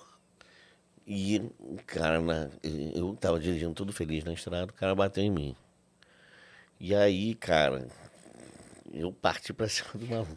não. Mas não, não me, arre- me arrependo, porque isso me custou um movimento, quase me custou o movimento das, da mão, entendeu? Você é também- destro? Sou destro, quase me custou o movimento da mão. E podia ter tomado um tiro. Ele tava armado, assim? Não, não com tava. armas, Tipo faca, essas coisas? Porque Não, Como é que, quebrou o meu braço. Quebrou ele mesmo. quebrou meu braço. Ele de fato bateu em mim, quebrou meu braço e tava fugindo. Aí eu fui atrás. Nossa, Vanderlei. É. Eu, não me- eu não me orgulho dessa. Por isso que ela tá rindo aqui. Foi uma das, Porque, é uma das tipo coisas assim, que está na acidente minha biografia. Porque não foi o não sou um acidente cara- que... Foi o, o pós-acidente. Exatamente. Não foi o único episódio assim que eu perdi a, perdi a razão. Uhum. Assim, porque minha mulher estava grávida no carro. Ismo, né? Ai. Então, assim, não vi nada. Uhum. Um instinto. Instinto. E aí, assim, se não tava por, Por quebrado, sua mulher tinha. tá grávida no carro que você teve essa Se- reação, com se certeza. não- Tipo assim, você bateu no carro, tem uma mulher grávida aqui. É que daí É, você o pensa cara que tava indo poderia embora. ter acontecido, É, né? com ela. E aí você arrisca. E o cara ela tava indo também. embora. Eu podia ter deixado o cara ir. Então, enfim. É, não vamos. Não, mas é, foi um episódio não muito, não muito legal da, da minha pós-adolescência. Aí, enfim, é, mas me custou. Porque- Inclusive, estava lembrando disso porque no Jô, quando eu fui ao Jô, é, foi exatamente no, quando eu operei a minha mão. Então, eu, para apertar a mão do Jô, jogava, tive que jogar a mão assim, para poder apertar a mão dele. Ele fora, falei, Jô, olha, quando eu for pra coisa, minha mão não tá muito legal. Você, você aperta a minha mão. Quando o Jô jogar, você aperta a minha mão. Quando é que favor. você foi lá no jogo? 2014. Como é que foi? Foi bem legal, assim. Eu, assim, eu primeiro tava nervoso pra caramba. Né? Antes de mim foi a Bruna Linsmeyer, Sei, a atriz. atriz. A Bruna Linsmeyer. E, e assim, pô, foi uma entrevista legal e tudo mais. E assim, foi a última entrevista do dia. Eu fui o último cara a ser entrevistado num dia inteiro. Ele grava, sei lá, centenas. No meu dia teve Daniela, é, teve Daniela Mercury, teve um monte de gente, um cara que fazia um negócio de, de, de- de uma bactéria que comia petróleo, tinha um monte de, cara. E eu fui o último. Então, primeiro, já devia estar de saco cheio, assim, né? porque eu era o último e tal. Então, a gente não conversou muito antes, que é uma coisa legal quando você vai entrevistar alguém. Você conversa, pô, já fui entrevistado por Marília Gabriela, pela Lida Nagli e tal. É, quando você vai fazer uma entrevista com uma pessoa, você conversa, você dá um bate-papo, a gente fez aqui e tal. É. Então, não teve isso. Entendeu? Sentou valendo. Eu entrei no estúdio, ele fez duas piadas lá e começou a. Começou. Então, assim, eu tava nervoso. Não foi uma melhor entrevista da minha vida, mas também não foi a pior. E ele é um cara legal, assim, não é uma. Ele é uma, uma figura Um ícone. fácil de se lidar, assim. Assim, pelo menos quando, pelo, com a curta, curta convivência que eu tive com ele ali foi, su- foi super legal, assim, super tranquilo. Tentava, tentava acalmar, fazer umas piadas e tal, mas eu só ficava mais nervoso ainda. É que tem, tem uma coisa nossa, assim, é, que você já tá nervoso, né? Já é alguém que se admira, tem aquele respeito, você quer dar o seu melhor, e aí você, né, aquele peso todo. Não Nossa. tem como refazer. É. É, uma vez É só. uma vez só, né, Manuel? Eu lembro que eu fui assistir uma gravação, eu não, eu não gravei o jogo, infelizmente, mas eu fui com o Nil Agra, que é meu amigo humorista, ele foi pra fazer o Humor na Caneca e eu levei ele no dia, então eu tava lá. E uma coisa que eu lembro muito é que foi a coisa mais perto de O Diabo Veste Prada que eu vi na minha vida, nos bastidores, porque a gente tava lá e a gravação do Humor na Caneca era logo uma das primeiras coisas. E aí, de repente, o Jô chegou e tava todo mundo ali da repórter. Ele chegou! Ele chegou! E todo mundo... tac, tac, tac, tac. Tipo, O café dele, O o, café- dele. Isso, Não, é, e, isso. Cara, e assim, poxa, o Fluminense, eu lembro também outra coisa. O Fluminense tinha sido campeão brasileiro. Nossa. E eu sou, eu sou tricolor, Jô, também. Sim, muito sim. tricolor e tal. Eu tinha levado uma camisa e tal, né, pra tirar, assim, fazer uma piada. Não, não faz não. Deixa ele fazer a piada. Deixa ele fazer a piada. Eu não gosto que ninguém faça essa coisa. então, fiquei na minha, nem tirei a camisa. Entendi. Deixa ele, deixa Não, ele. deixa ele, né? Então, é, foi- foi- é, é, o pessoal do, do aquela a equipe a Sim. entourage já te dá uma uma como se você já não estivesse nervoso o suficiente. É. Se já não tivesse nervoso, assim, dá um choque de Mas que nossa, eles, ó, eles também estão sob pressão. É. Aí eles só. eles conhecem mais, né? É. Provavelmente para não sair nada errado, não fazer nenhuma coisa politicamente incorreta também. Sim, Então a gente gente é bem destruído lá. sim. Mas você teve uma baita E experiência e os- oportunidade que foi ter ido ao jogo. Foi. E ele, e ele é um cara, assim, como eu disse, ele é um cara fácil de lidar. Foi- A conversa foi uma boa conversa. Podia ter sido melhor explorada. Principalmente essa parte. A gente, eu trabalhei no Ministério Público, não sei se, se vocês viram uma coisa que eu fiz foi a coisa mais, acho que talvez, mais importante do que ter hackeado o Blue Mountain, que foi uma, que era na época o maior computador. A gente chega lá, foi a foi a combate contra a pedofilia na internet. Sim. A gente começou isso no Brasil. Primeira, Incrível. primeira ação, a lei mudou por nossa causa. Caramba. Isso quase, quase não tocou, assim. A gente vai tocar nesse assunto bastante. Sim. Mas eu, lá nele, eu senti falta. Porque, De assim, falar disso. é porque é um, é um tema que era importante, É importante. que é, não, que é, sim, na, que Né? na época, então, era ma- mais ainda, Sim. porque ali estava mudando para abarcar esse tipo Tinha de acabado coisa. de acontecer? E ele não explorou. Não, tinha 14 anos já. Que eu tinha, que eu tinha feito a primeira Como foi operação. isso? Quando? É, não, como foi? Como é que ah, aconteceu? então. Aí eu tenho que contar mas, do Blue Mountain. É, tem que Eu- contar a parte de então. antes. Tá, então né? daí a gente volta tudo. É, Aí então- eu, então, eu era. Então, assim, a gente não conseguia pegar essas muito facilmente essas informações. Então a gente tinha que explorar, pegar em algum lugar que, que não era que não era permitido de cara. É assim que a gente começa, que eu comecei a hackear. Pe- Pegar informação, pegar software, esse tipo de coisa, onde não podia. E aí você, você aprende a programar, você aprende o que é um banco, como sistemas. Você tem um monte de gente fazendo isso. Eu não fui o primeiro. Então, as pessoas já tinham uma comunidade, etc. Para você se inserir nessa comunidade é que era mais complicado, né? É. Que é você tem que, você tem que saber, você tem você ser newbie, lemmer, antigamente chamava de lemmer. Se você ser lemmer, lemmer, é, É, o Genube. lame. Se você ser lame lá no, no começo da- do negócio, era porque só tinha cara elite. Entendeu? Os caras já sabiam muito, já tinha um grupo hacker, The Hacker's Choice, Legend of Doom, caras assim. Já tinha uma estrutura social lá, hacker, cine. Já tinha uma cine lá naquela, naquela época. Então foi difícil entrar e tal. Mas aí eu descobri um bug num sistema é, que, que era de um computador que era muito usado na época para design gráfico, chamado Silicon Graphics.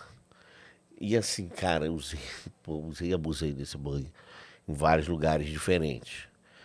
E nunca falei para ninguém. Na- Depois me descobriram, não, não compartilhou com o Não grupo e nem... compartilhei e tal, mas eu me vi entrando com nasa.gov, vários .gov no IRC. Ah, Você entrava, eu entrava pelas máquinas. Botava um programinha de IRC, que era um chat, né? De, de, de internet. E aparecia o host name seu, de onde você estava acessando. Eu acessava de máquina da NASA, acessava de máquina de uma porrada de lugar. Aí nego achava aquilo. Bora, bora, godó. Aí eu comecei a ganhar respeito, sabe? O street credit do negócio. E aí teve uma. Numa dessas máquinas que eu tinha na NASA, é, ela tinha um cara que acessava. Ela tinha duas redes. entendi. Ela acessava uma rede interna da NASA, da, do governo americano, que dava acesso a uma outra máquina, chamada Blue Mountain.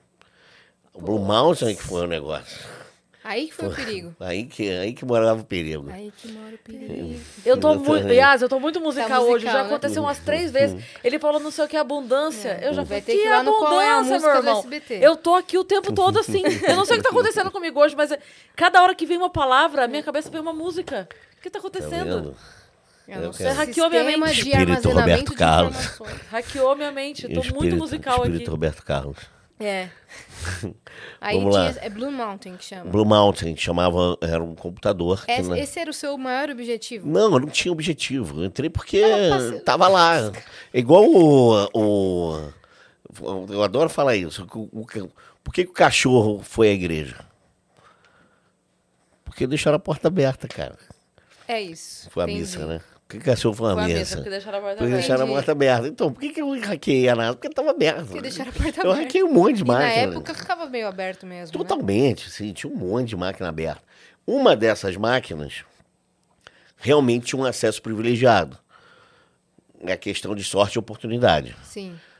Eu, eu vi que ela tinha um acesso privilegiado, aí eu acessei uma máquina dentro da- dessa rede privilegiada que tinha acesso a uma máquina, ao Blue Mountain, que era o maior computador da época, tinha acabado de ser comissionado. Ele era tão importante que o nome é comissionado. Igual você faz com porta-aviões, um- É. uma- um tanque, um, um- um avião, um caça. Você comissiona aquele, aquele negócio. Então, ele é muito. Ele era. Ele era. Ele ia ser usado, estava sendo é, testado para ser. para simular explosões nucleares. Porque você tinha acabado com os testes nucleares na Terra. Você tinha um signatário. Todos os países da ONU são signatários, você não pode fazer mais teste nuclear. É, explosão nuclear, né? É, o último foi, se não me engano, foi a da França, no atol de Mururoa. Depois desse não teve mais nenhum. Mas você precisa, eles precisavam de algum jeito para fazer isso, e eles estavam fizeram, comissionaram o Blue Mountain para fazer esse tipo de coisa. E eu entrei nessa, nessa máquina, Não coloquei um programinha de Pra ativar umas bombas aí. Spy. não, assim, e assim, não, e pior é o seguinte, ninguém, assim, nego não me pegou por causa disso, que eu entrei.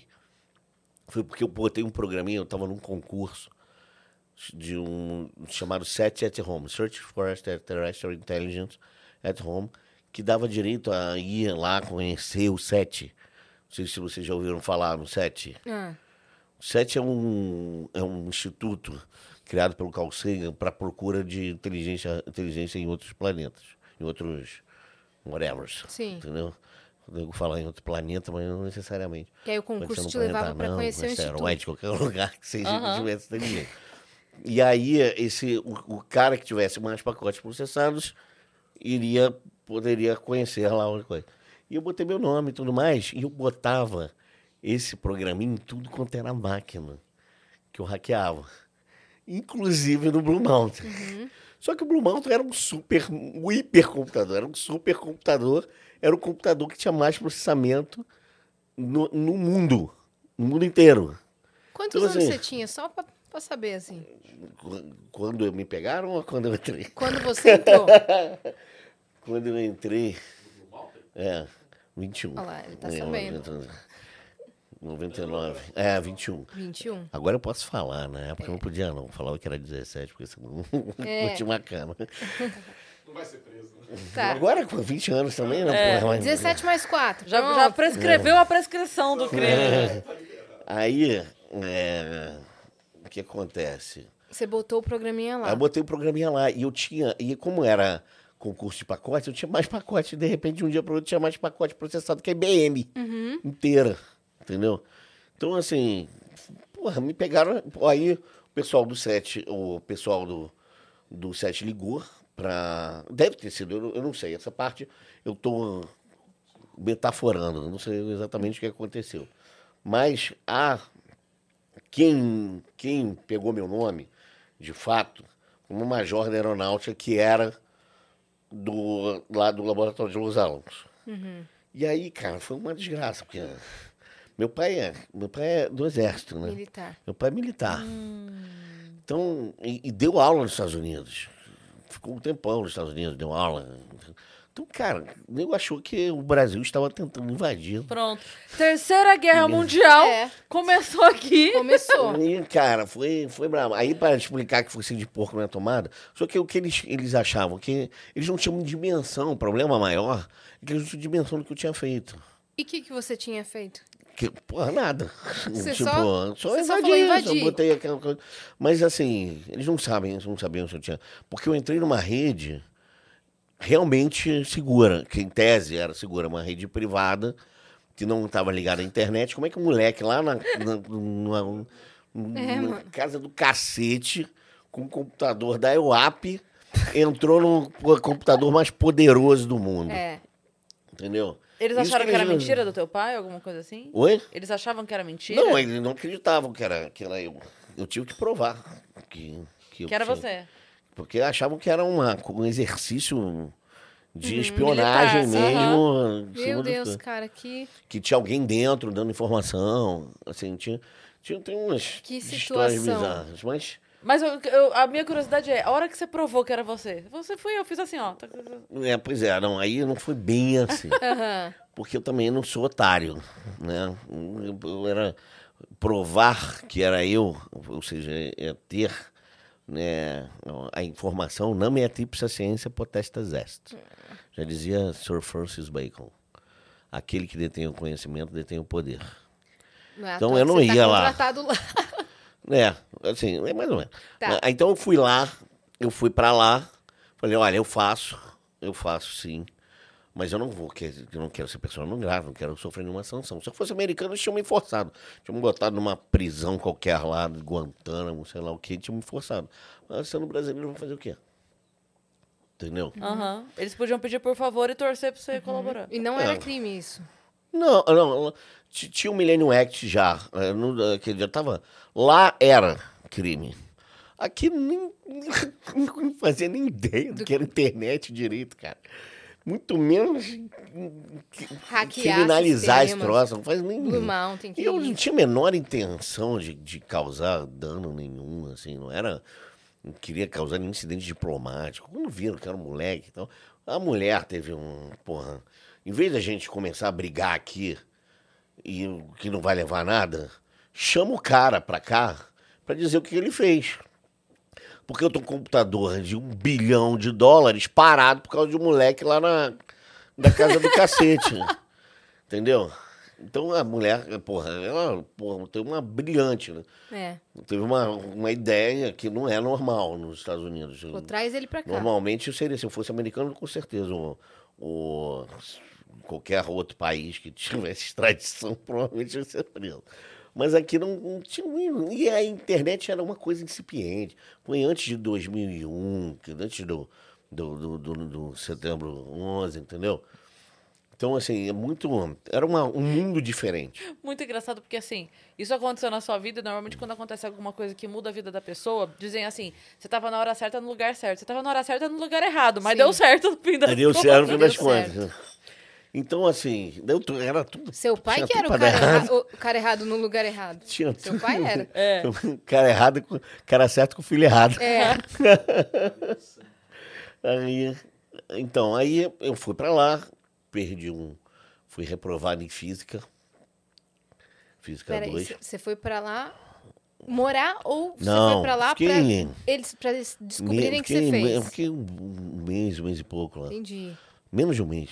Tá. Nossa, Entendeu? eu ia ficar com medo de ir. Porque eu ia Então, achar assim, teve que, que uma. aí teve iam uma, me torturar. Teve uma negociação forte atrás disso, que não vem ao caso agora, mas. Tá bom, mas foi tudo bem. É, eu ajoelhei no mínimo umas 15 milhões de vezes. Ajoelhei, no, ajoelhei bastante no milho. Entendi. É, nesse, nesse passeio, sei lá, uma, um troço.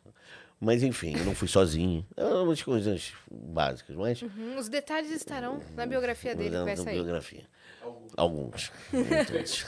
Outros não, porque. Outros estarão na minha biografia póstuma. então, aí, o, aí eu voltei para o Brasil. Eu estudava na PUC. Tá? PUC Rio. E logo depois, um pouquíssimo tempo depois, eu trabalhava, eu era monitor de um laboratório de máquinas elétricas e trabalhava no laboratório de engenharia de algoritmos e redes neurais da PUC. Fazia estágio. Estágio não, é iniciação científica. Para pagar menos, porque a PUC é uma nota, né? Uma nota. Então, a gente, trabalhando lá, você, você tem Desconto. des- descontaço. Então, em vez de ganhar, eu deixava lá, trabalhava lá de, de, para pagar uma parte da faculdade. Aí, o, um, dos, um professor de Direito na Informática era promotor de justiça. Romero Lira, agora procurador de justiça, Romero Lira. O, o- ele pe- perguntou, né? Foi para o departamento de informática, que lá chama CRDC, Rio Data Center. Pergunta aí, tem um maluco aí que possa me ajudar aqui a descobrir uns, uma denúncia que eu tive, porque essa denúncia foi do FBI. Era uma denúncia do FBI para que tinha uma rede de pedófilos atuando no Brasil, fazendo, produzindo fotos de crianças no Brasil. O FBI, a US Customs, especificamente, que é um, um, um ramo, hoje em dia não sei se é mais, mas antigamente era, do FBI. Tipo, uma divisão do FBI? É, US Customs, né, de, de, de costumes e fronteiras, né, costumes. E aí ele, eles, o que, que eles fizeram? Eles primeiro chegaram um, ao, à Polícia Federal. A Polícia Federal falou, o que, que é isso? Não sei nem como investigar esse troço. Não tinha nenhum elemento. Eu, eu, eu, criei, é, eu criei, eu treinei o NUNET. Foi a primeira coisa, o primeiro departamento dentro da Polícia Federal que, que, De cibernético. que, assim. que, que investigava repressão a crimes de informática. Isso em 19, 2001. Nossa. Isso foi em 1998, 99. 99, assim, essa denúncia foi em 99. E. Não, não, 98. 98. 99. A denúncia é de 98 e 99 é que eu fui chamado.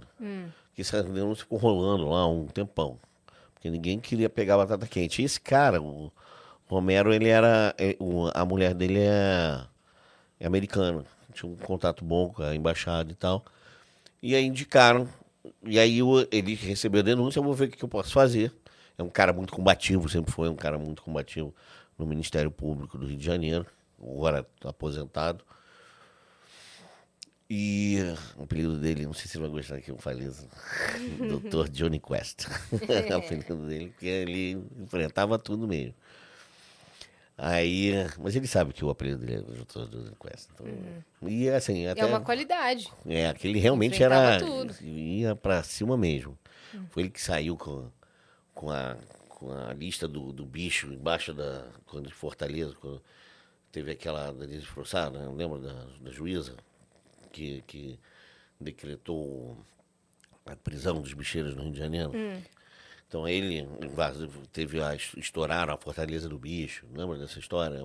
Eu lembro vagamente. É, ele saiu com a, com a ledger do bicho aqui embaixo do braço, a lista do- das pessoas que estavam na, na, na lista lá de, de propina. O cara pegava Então as, o as cara era bombas bom, mesmo. o cara era bom, pegava as bombas. E aí, por essa proximidade também com o consulado americano, ele, ele recebeu essa denúncia e foi na PUC procurar, para dar um encaminhamento, né?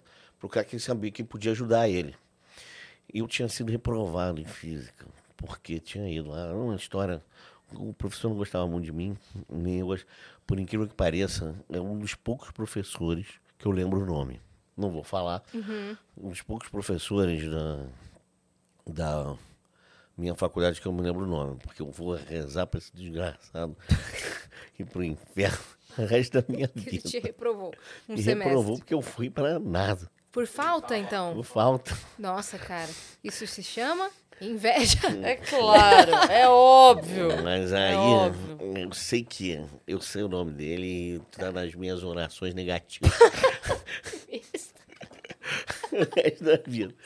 Aí, Ai, Vanderlei. é. e aí, assim, eu Esse tava professor Romero. E eu tinha, tava com um baita de um zero na minha, na minha, no meu CR e precisava aumentar a minha nota para poder entrar, sair do ciclo básico de engenharia e entrar na, na especialidade que eu queria, que era engenharia mecatrônica. Sim. Só que eu não estava sem média por causa do, do- do- da rosquinha que eu ganhei. E Fora aí falou, você olha, tinha meio que a bolsa lá, eu não sei se. é, não, né, então não, não, não cheguei a perder porque é, não era de nota, né? Eu É, trabalhava. Trabalhava. Tá. Então, é, aí, é, aí o Romero me chamou. Eu chamou, olha, esse maluco aí, ó. Esse maluco aí entende alguma merda, esse troço. né? Eu nem sabia muito bem quem que era, mas falou, ó, entende aí. Esse maluco aí dizem que faz alguma porcaria nessa área.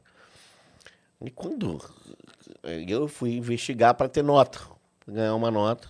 Mas tá vendo? Às vezes um Deus hambúrguer. disfarça de professor que dá nota zero. É, Deus escreve certo por linhas Tá tortas. vendo? Isso aí. Na verdade, tem que Porra, e olha agradecer que Deus, professor. eu não sei, uma entidade que for, Uhum. a astral, bota toda hora o dedo na minha vida, cara, porque era para ter, já, ter- já era para ter morrido umas três, pelo menos umas 15 vezes diferentes, só nas besteiras que eu fiz Então, se- a, a minha pergunta é assim, claro que a gente nunca sabe o que teria sido, né? O, Uhum. o se eu não fosse, não existe. Mas se você não tivesse precisando da nota, você teria feito esse. Não sei, Então. talvez, não sei, pelo desafio. Não sei exatamente se eu teria ou não. Mas fato é que eu fui. E aí, assim, é que é, me apresentou. Depois houve essa, esse questionamento, esse meu questionamento. Porque depois de ver o, o que eu vi, com 20 e poucos anos de idade, 20 e poucos anos de idade, é difícil. É difícil você continuar. Você diz em termos de crimes que você viu? Não, é? eu vi criança. ah, Cara, eu não gosto nem de falar, assim, mas. São, são coisas assim do arco da velha. Mãe tendo filho só para vender. Tendo filho para vender. Ela só tinha criança para ganhar dinheiro. Coisas. Outras que eu não vou mencionar aqui. eh, Tá, estão nos autos, mas o pior de tudo é que no final das contas a maior parte dessas, dessas pessoas saiu impune. Pelo menos nessa operação. Por quê? Porque não tinha, não era crime. Inter- Não tinha como- Internet não era meio de publicação do ECA 241. Então você não podia dar publicidade num lugar, num lugar que, não, que eles não consideravam público. Não estava regulamentado, né? Exato. O Ah, seu é. trabalho foi encontrar On- de onde eram essas pessoas? De onde eram, eu desbaratei Pelo uma IP? quadrilha. Não, aqui no Brasil, e não só aqui, mas fora do Brasil também, a gente desbaratou uma quadrilha internacional de, de pedófilos né? É. e de tráfico de crianças. Que atuava em Israel, teve até um curso, Aris. Eu posso falar, não posso. Tá, tá, tá no. Tá no. Não, tá, tá no. Tem, tem É reportagem, é público. Então, assim. E uma, a maior parte dessas pessoas saiu impune porque não era crime. É. Na época não era crime. A lei mudou, a deputada Laura Carneiro, eu lembro, até quem foi, que ela, ela, ela, ela do Rio, né? Achou aquilo tão absurdo que propôs a mudança e foi, mudou. Foi. hum, ah, a- o ECA 241 mudou para poder abarcar a internet como um meio de publicação. Você contribuiu com poder. essa parte também. Né? Hum, E é isso que é o, que é o filme, no final das contas. Que, é o- Ah, que vai sair. ano é que quem vem. não, não sabe, vai sair um filme. É biográfico ou é sobre esse Não. caso? Sobre esse caso. Sobre esse caso. É, um uma, é baseado em fatos reais. Sim, Né? Que já, desse crime, é. É, tem umas coisas que não tem muito a ver com a minha vida, que eu já vi. Um, se vão se seguirem o roteiro que eu vi, tem coisas que não tem muito a ver com a Você minha comentou. Sei. vida.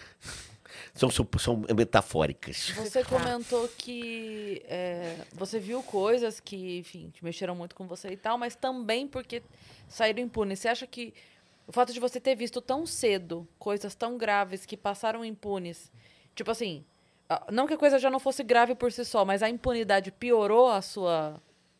Ah, eu vou A sua eu vou- repulsa? Eu vou, eu vou ser sincero, cara. Até hoje eu tenho pesadelos com isso. Não é, uma coisa que, assim, para um adulto, um adulto, um policial, alguém treinado, passar, já é difícil. Você imagina um universitário playboy da Zona Sul do Rio de Janeiro ver aquilo, ter aquele choque de realidade com 20 e poucos anos. E assim, eu fiz porque ninguém se eu não fizesse, ninguém faria. Entendeu? Naquela, naquela época não existia ninguém. E assim, pessoas, crianças de dois, três anos sendo exploradas, entendeu? Sexualmente. Entendeu? Então, assim, se eu não fizesse, quem é que ia fazer? Então a gente- eu, eu me envolvi é, nesse negócio, porque senão não tinha ninguém para se envolver. Acho que toda minha, todos os meus crimes, supostos crimes, que não eram bem crimes, mas que o que eu cometi no passado eu paguei todos. Eu tenho pago até hoje. Né? São o peso do conhecimento. E assim, se eu não fizesse, ninguém faria. Então, acho que eu Demoraria muito para existir alguém capaz de, de E alcançar. assim, aquelas essa- crianças, uma- a maior parte delas ia ser morta ou, ou explorada sexualmente até a maioria. Naquele momento elas, elas saíram de onde estavam? Ou não? Como é que. Saindo, a gente estourou cativeiro. Ca- Assim, foi, foi uma Nossa, cativeiro. Operação grande. operação grande. Rua Uranos, um bom sucesso no Rio de Janeiro. Lembro, foi uma operação, foram 210 pessoas iniciadas. Meu Deus. Só no, só no Rio de Janeiro, fora, fora o resto no Brasil e no mundo. Esteve na Espanha, Israel, Estados Unidos. Nossa. Eu ganhei, eu ganhei um Bob's e uma medalha. Vários box. E várias medalhas, na verdade. Uma não- Sim. Mas, E assim, uma alteração na lei. e uma alteração na lei. Infelizmente, a- e assim, a gente, na verdade, quem comete esse crime ele não comete uma vez só, né? Então, a- a- muitos deles acabaram sendo pegos em outras operações. Sim. E agora a coisa está mais estruturada, etc. Mas, Hoje cara, tem a parte cibernética, né? De crimes sim, cibernéticos. de crimes da Polícia Federal, Sim. Uhum. das, das polícias civis. e mesmo assim, só aumenta. É. É impressionante. Você falou isso agora. Eu lembro que uma vez eu, eu trabalhava na Transamérica e a gente recebeu um. um- é, eu não lembro qual era exato o, o- cargo dele, mas era também investigador assim de, de crimes assim de, de assédio e tudo, né? E aí eu lembro que teve um, um ouvinte que mandou uma pergunta que era assim. é, eu, eu sou psicólogo e eu atendo, e aí, assim, é, eu não posso ter uma câmera porque como psicólogo eu não posso gravar consulta. Mas ao mesmo tempo seria a única maneira de eu me precaver de um de um de uma, enfim, de uma denúncia falsa, porque se a pessoa diz que eu fiz e eu não fiz, eu não tenho como provar que eu não fiz, e aí fica a palavra tá não sei o quê. E aí eu lembro que o cara falou assim, olha, é, sempre que forem procurar, se acontecer isso, a primeira coisa que vão fazer é pegar a lista de pacientes e conversar com todas as outras pessoas. Porque É, quem faz não faz uma vez só. E, aí ninguém. eh, Policial não é bobo. Entendeu? Policial não é bobo. Você não. Você, quando você denuncia uma, uma- alguma coisa grave, primeiro que você normalmente é reincidente. Você pego na primeira vez é muita falta de arte. No meu caso, por exemplo, demorou dois anos para os caras me pegarem. Então, assim. É, e você, nesse, nesse, nesses casos, o cara é reincidente. Entendeu? Ele não fez só com uma vez, ele faz com pessoas próximas da família. É, Entendeu? sim. É uma coisa horrível. assim, é indescritível para uma po- pessoa que não sabe, que não está preparada para lidar com isso. e se a polícia não souber agir na operação, o cara tem o meio de apagar tudo do, do computador. Eles já devem ter um esquema pronto De é. deletar tudo. E assim, lá, lá atrás era muito certeza da impunidade, né? É. Porque não tinha quem investigasse, era um país terceiro mundo, tinha um monte, tinha um alemão, tinha isra- israelense, tinham várias pessoas que atuavam nessa dessa, dessa coisa aqui, aliciando crianças, aliciando mães, entendeu? Em, em, em em lugares que, que, que são, são é, eram favelas, nem, mas nem sempre, subúrbio também, entendeu? Subúrbio do Rio de Janeiro e é, crianças em situação de risco elas sofrem muito com isso. Muito. E a gente nunca vai ficar sabendo, na maior parte das vezes. Nesse exato momento tá acontecendo um monte Pois é, e assim, cara, todo mundo tem internet. Toda criança hoje tem um celular. Entendeu? Então, assim, você que é pai, mãe, esse é um conselho que eu dou. Cara, monitore seus filhos. Por mais que. Filho adolescente também, sabe? Por mais que se, se sintam invadidos, acho que tem que ter um limite também de idade, etc. Porque né, todo mundo tem direito à privacidade até determinada. A partir de uma determinada idade, até, até é ruim você invadir a privacidade da, do- da, da pessoa. Mas, nossa, cara, o que eu vi de homem, de, de aliciador se passando por criança, se passando por adolescente, marcando encontros, sequestrando. Olha, não tá no gibi. Coisa horrível. Então, monitora, converse, eduque. E, assim, e é, eu acho que não só as autoridades, mas a iniciativa privada, principalmente os provedores de internet, eles têm que tomar medidas mais, mais consistentes para coibir esse tipo de coisa, principalmente em populações de, que têm esse, esse risco majorado. Né? Se você tivesse que dar uma dica, tipo assim, pai e mãe que tá ouvindo agora e presta atenção nesses sinais de conversa co- com a criança. Normalmente, como é a abordagem com criança? Assim, ah, ah, meu amigo tá mandando, principalmente em chat, Discord, coisas, lugares que são mais difíceis de serem monitorados, que, não, que, o, que o Google Family Link, por exemplo, todo mundo tem que instalar o Google Family Link. Isso é a primeira coisa. Family digo. Link? Google Family Link, que é o. A gente tem 80% aí do- dos celulares no mercado Android. Eu tô dando a dica do Android que é mais é Acessível. mais acessível a todo mundo. O Google Family Link é de graça, você não paga nada. Instala, monitora, entendeu? Porque aí tudo que abrir tempo- você recebe, é isso? Recebe. E, e não deixa abrir determinadas coisas, entendeu? Então, assim, o comportamento de, da pessoa estar falando com sempre com a mesma pessoa, com uma pessoa desconhecida, entendeu? Em jo- joguinho. É, uma vez aconteceu comigo isso. Uma vez minha, minha família me pegou pra conversar por conta disso. Eu jogava um joguinho, eu era criança e tal. E aí naquela coisa do joguinho de falar, tipo, oi amor, tudo bem? De ser namoradinho no jogo e tal. E aí eu comecei a falar com um cara pelo MSN. Pra gente combinar de jogar junto tal. Só que ele começou a me tratar como namoradinha dele. Só que eu não. era criança, eu não tinha essa percepção. E aí no MSN e tal. é, e aí, uma vez ele falou comigo, acho que pelo Skype, e a voz dele era super grossa. Hum, Eu Exato. percebi que ele era adulto. Mas eu, eu não falei nada. Só que aí uma vez meu irmão precisou entrar no meu e-mail para pegar alguma, um contato e ele viu é, que, que o MSN mandava, sabe, algumas, Sim, conversa. algumas conversas, ou a pessoa te chamou enquanto você esteve offline. E aí na conversa tava, tava lá, oi amor, você vai jogar hoje? Aí meu irmão contou pra minha mãe. Falou, o que, que é isso aqui e tal. Foi, foi investigar as coisas e viu que era um adulto.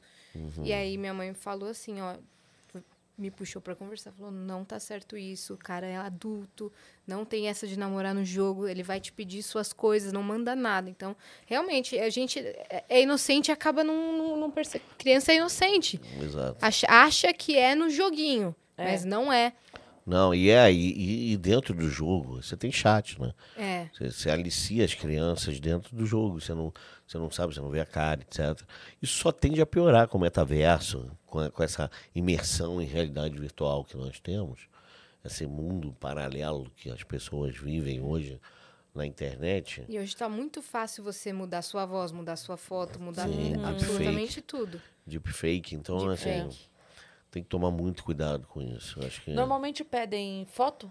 A ideia é- inicial é essa, foto e. foto. Ah, bom, assim, 90% das, das, das coisas que acontecem, normalmente nessa, nessa parte de pedofilia que você vê, é foto, né? É foto. A pessoa hackeia a câmera do celular, né? É. hackeia a câmera da. Porque aí eles vendem imagem, é computador. isso? Vendem. vendem. Vendem Chantageiam até, você nossa, depois? Vendem até vídeo de estupro. uma Coisa horrível. Coisa horrível Isso que a gente de vê em criança, filme. não é criança de, de, de 14, 15 anos que já tá errado. é De 2, 3. Meu Deus. Mata a criança. Isso que a gente vê em A maior filme parte de. das vezes a criança morre. Que Horrível. horror. Isso que mostra Uhum. em filme de hackear a câmera. É, é realidade Com isso? certeza, até de Acon- televisão. Cuidado. Acontece com muita facilidade? Muita facilidade. Incrivelmente fácil.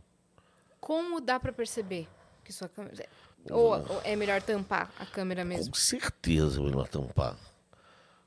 Hum, Tem algum certeza sinal que o computador dá você, a câmera pisca? Pode, pode ser que não. Não, né? Não, necessariamente. a pessoa hackeia Ela só pode, o pode abrir a câmera ligado? sem, sem nenhuma, nada piscar na tua câmera. E sem o computador tá ligado também? Não. Ah, tá. Tem que estar ligado. A Entendi. princípio. Né? A O celular princípio. Celular pode hackear. não. O celular pode estar em stand-by, ele pode ligar, po- pode abrir o microfone, por exemplo. Câmera, não sei. Microfone, eu sei que pode. Em stand-by, abrir. Uhum. E dar localização também, porque o GPS fica ligado direto. É. E os aplicativos que pedem sempre para rastrear a localização. O ideal é não permitir. Permitir só quando você precisar. Só no né? uso. Só em uso. Entendi. Entendeu? Hum, Tem várias dicas aí que a gente pode dar, mas a maior, a maior é a educação mesmo. Né?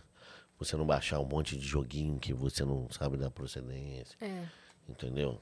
E é, tomar cuidado com quem você fala. É, é as mesmas coisas que você dá conselho pro seu filho. Quando você está fora do ambiente digital, você tem que dar no ambiente digital também.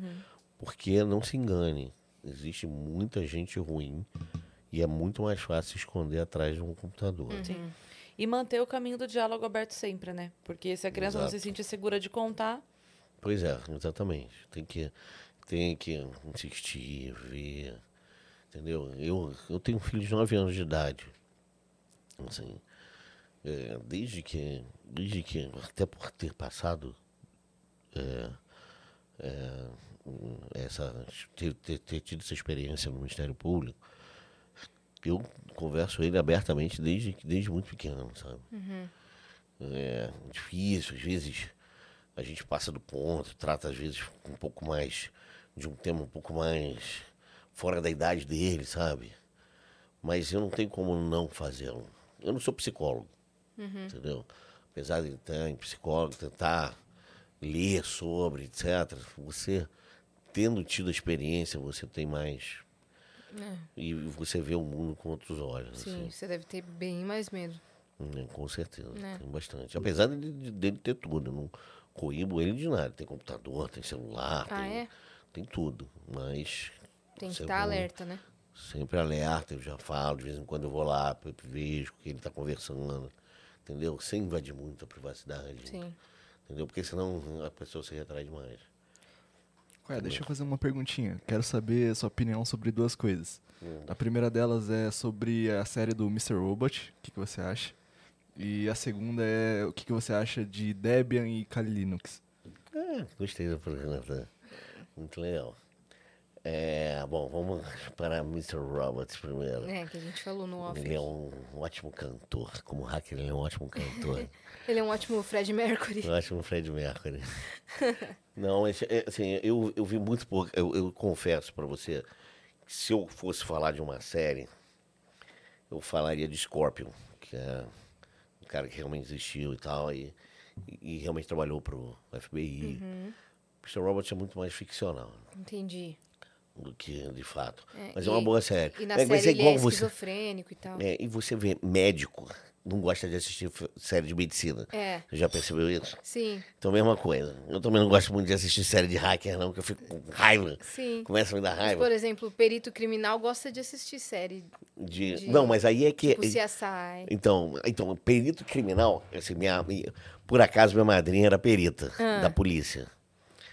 É, era perita mercadológica da, do ICE, do CCE, do Instituto de Criminalística Carlos Éboli, no Rio de Janeiro. Uhum. Assim, quando começaram essas séries de. Ai, não aguento isso. Como é que o cara, um exame de DNA, cinco minutos para sair, sabe? Cinco minutos para sair um exame. Cara, às vezes meses demora, Uhum. sabe? E que, eles acham, eles acham fingerprint em tudo, sabe? É. Em qualquer superfície e tudo mais. Eu, assim, tem, tem, tem pessoas e pessoas que gostam Sim. desse negócio. Mas médico, assim, eu, eu sei porque eu tenho vários amigos médicos e eles sentem exatamente a mesma coisa que eu vendo série de hacker. Assim, não, hum, caraca, tá- estou invadindo o sistema. Aí é. Começa um monte de letras esquisitas, sabe? Não, Mas não tem tá isso de Matrix. decodificar, então, e aí Porra, você não enxerga nada. Quando você invade o sistema, tem uma tralha. tralha... Uma tralha, um- uma tralha e um negocinho piscando. Ah, tá, não tem caractere. Nada, nenhum, zero. E Sonhas. Você não vê o programa rodando, Entendi, entendeu? Você não vê o programa que, que o exploit, não aparece nada na tela. entendi. Eu tenho um primo que é formado em engenharia da computação e ele foi um dos caras que também tinha um monte desses computadores antigos, ele montava e tudo Uhum. mais. E eu lembro quando eu era criança, eu perguntava assim, como que hackeia? É, tem hacker? E ele me dizia assim, não existe hackear, não é hackear. Não existe isso de hackear. Por que, que ele me respondia Não assim? sei, assim, essa, esse termo é um termo que foi cunhado na década de 60, sabe? Rex, o rateiro, né? Que isso no MIT. Sim, Era não um existe outro- hacker. Era usado por um outro tipo de coisa. né? Esse termo hacker era usado para os caras que roubavam comida do, de, um, de um lugar lá. No, no- É pejorativo? Assim, se tornou um termo muito vago. Entendi. Entendeu? Aqui a gente ainda tem aquela. Alguém começou a especificar cracker como se fosse um hacker mal. Sim. Isso nunca teve nos Estados Unidos, nenhum lugar do mundo tem. Eu nunca Instale- vi esse termo. Instale esse aplicativo craqueado. Então, crack, pra mim, é o aplica... O cracker é o que fazia o negócio pra craquear jogo. Sim. Na minha época era isso. Aí você tinha o tinha key Freaker. é. Você tinha o Freaker também, que era o cara que fazia telefone, usava a Blue Box, que era uma 2.600 Hz. Então, assim, Os caras que usavam Blue Box. É, eu, não- metaforicamente, Sim. teve um cara lá. Um cara aí, né? Eu, eu, eu não usava o Blue Dizem Box, eu usava o Blue lendas, né? E o Scavenger, eram outros softwares. E tem a segunda pergunta do Vitão, hein? também. Então, então assim, é, série de. Eu não costumo ver. Assim, mas eu. ah, Nenhuma. De fato. é, antigamente era horrível. Aquele, a rede com a Sandra Bullock me dava. eu- o Globo me chamou pra comentar. Nossa, meu, eu saí no meio do filme. Que eu Você fez a aguentei. Glória Pires. Não, Não sei opinar. Não sou tanto. capaz de opinar. Ah, não, não essa não. Eu falei, é um lixo. Filme ruim do cacete. Não consegui nem ver até o final. Caraca. Esse, da, não, esse, a rede da Sandra Bullock é brabo. Ela foi apagada de todos os sistemas. Ah, meu irmão, para. O cara inventou tudo Parei, mesmo. né? É, Parei. Muita ficção. Aí é muito mais fácil você copiar uma pessoa do que você deletar uma pessoa. Uhum. Porque rastro você deixa em tudo quanto é lugar, cara. Então Não você apagar uma apagar. pessoa é impossível. Agora, você. e Roubo de identidade é o que mais tem. É. Entendeu? Pra copiar uma pessoa é mole. Pra apagar uma pessoa é quase impossível. Uhum. Na face da terra, assim, ó, vou apagar você. Não é? No caso da Sandra Bullock, nossa. Tétrico. Até hoje ele não superou. Aí o você, você falou do Kali, é isso? Do- o Debian, o Debian na que é verdade, o isso? Debian é um sistema, é um Linux normal, né? O Kali, eu não sei nem o, o Kali em que ele é baseado. É um- o, o Kali é um sistema operacional que é feito para testes de segurança. Tá. É, é, ele chamava. Tinha um outro nome antes, que eu até esqueci. Kali era, o Kali é um sistema operacional mesmo. Tinha um outro nome. Também saiu, né? de- não não se, se fabrica mais. Não, não tem mais. Ele não tem mais. Não existe um Kali, a última versão dele. É, que tipo, eu conversei já com o Pato, não sei se você conhece. Lembro, eu sei que, eu sei que É, é. ele falou Falar que, que, hoje... é o cara que faz bug track, né? Isso, é o Gabriel Pato. É, né? Gabriel isso, Pato. Gabriel Pato. Faz. Ele falou que é, hoje o, o- tá sendo muito mais utilizado o Windows. Cara, eu sou. É, é, cara, qualquer, qualquer, qualquer merda. Até com apito eu hackeava no meu tempo. Apito, apito de que vinha no cereal. Ah, Tinha um apito que fazia 2.600 Hz. Eu fazia, fiu, quebrava, você conseguia quebrar o trunk, que é um códigozinho de, de você sonoro. hackeava não só pelo computador, você com hackeava outros. apito. Eu não, mas assim, o Pedro diz, isso foi antes de entendi. mim. Entendi. Foi antes de mim. Tinha até, até um cara chamado Captain Crunch. Doido, doido, velhinho doido de pedra. Eu, eu acho, inclusive, que ele tentou me cantar uma vez lá no.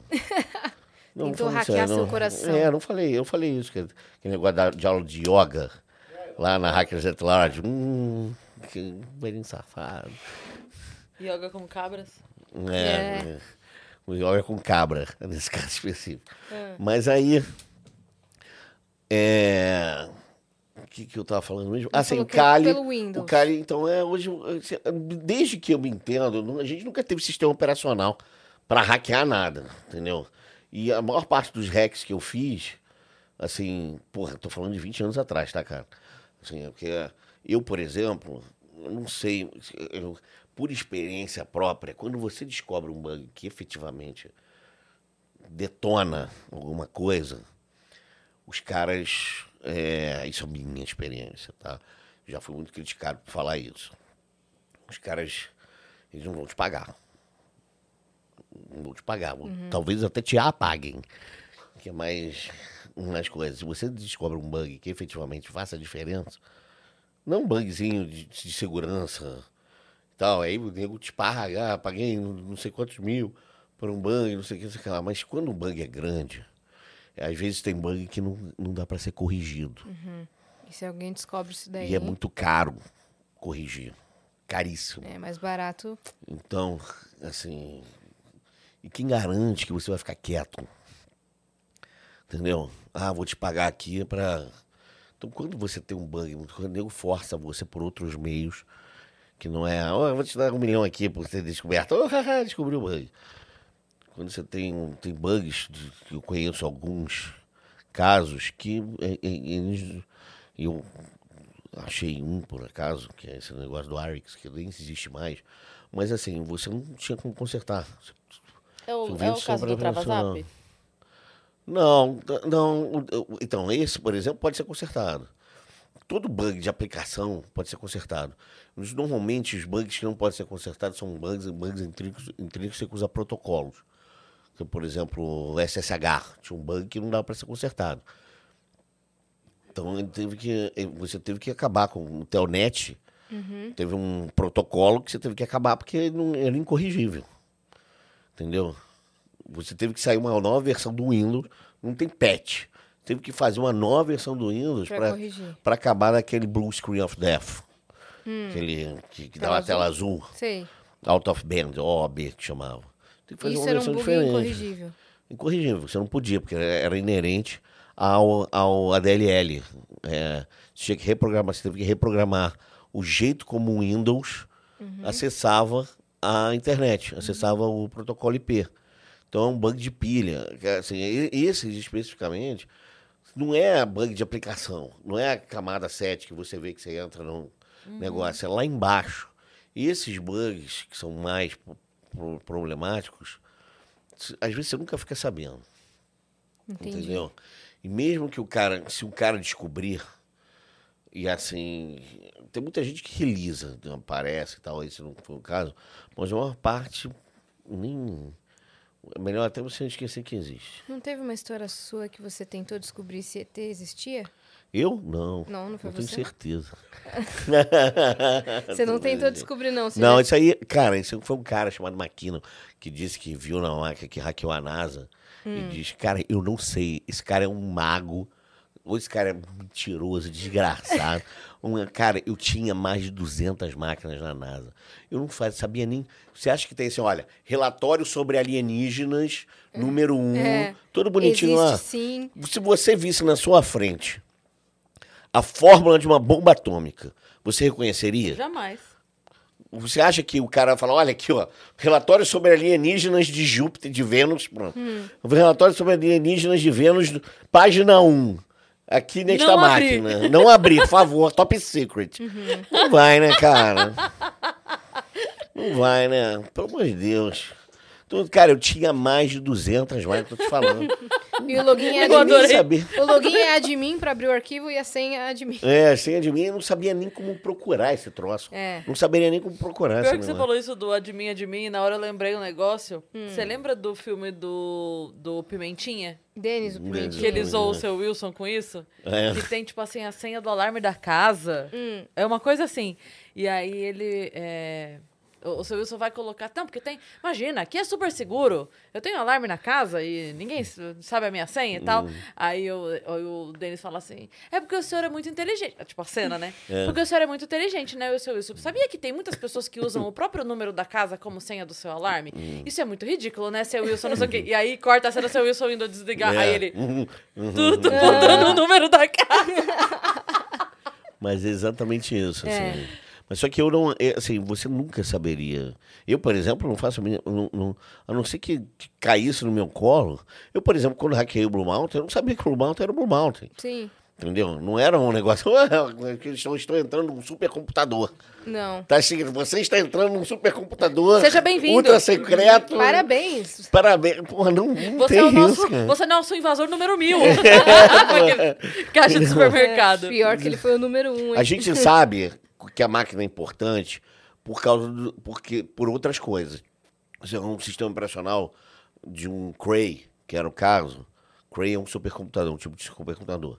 É um é Unicus.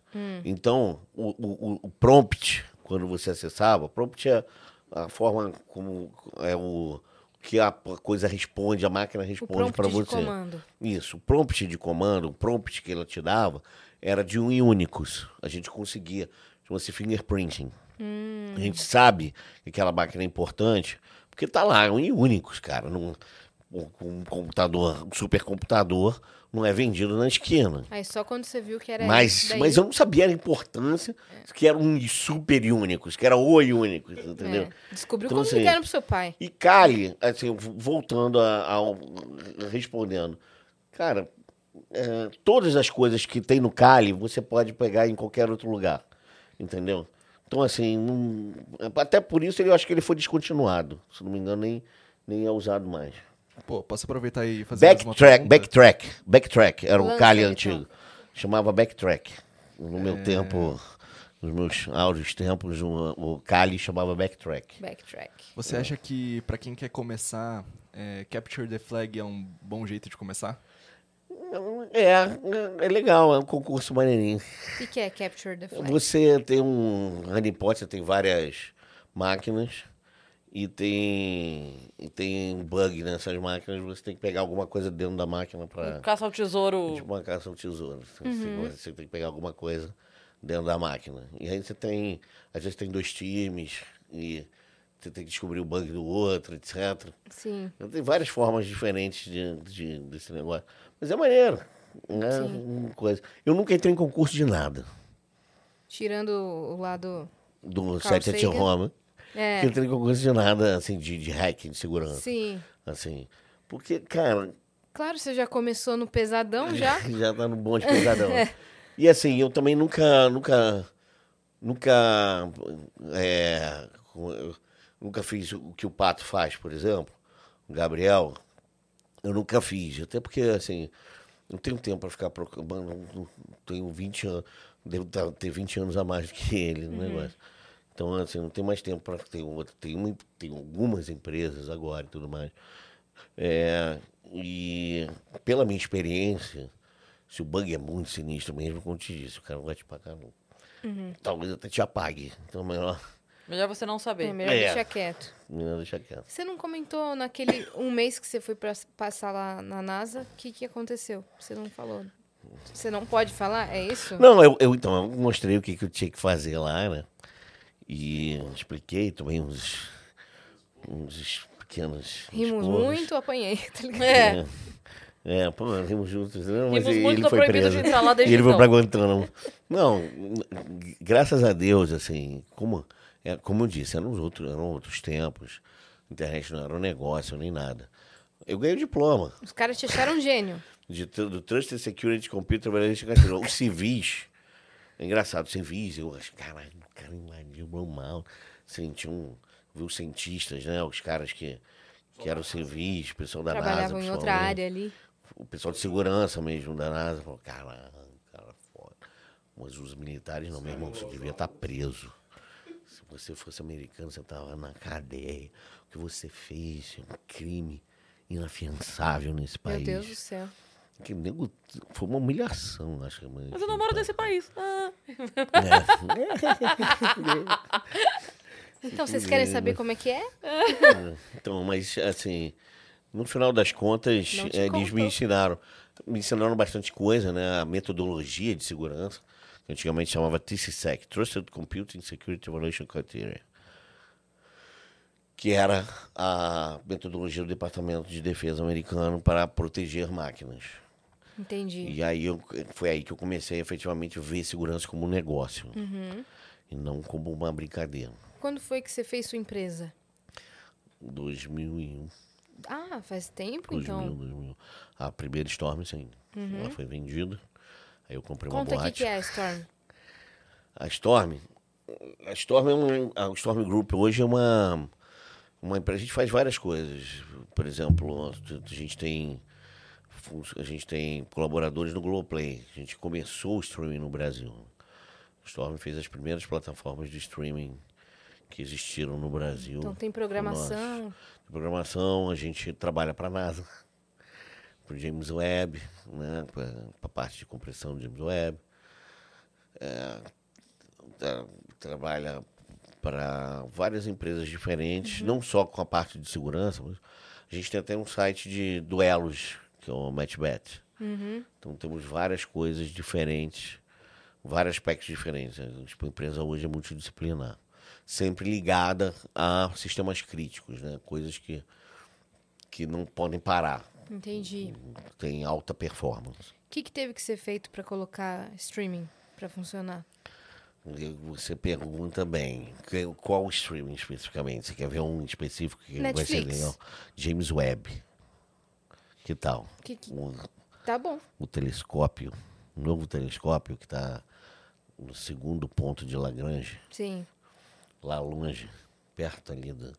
ali, Na segunda esquerda, na você segunda pega, esquerda, passou perto ali, ali, ó, passou daquela passou ali. Mercúrio à segunda esquerda, depois da padaria. Deu uma pulada aqui, uma- mas assim, passou ali, ó. Então, depois da Lua, Na bifurcação.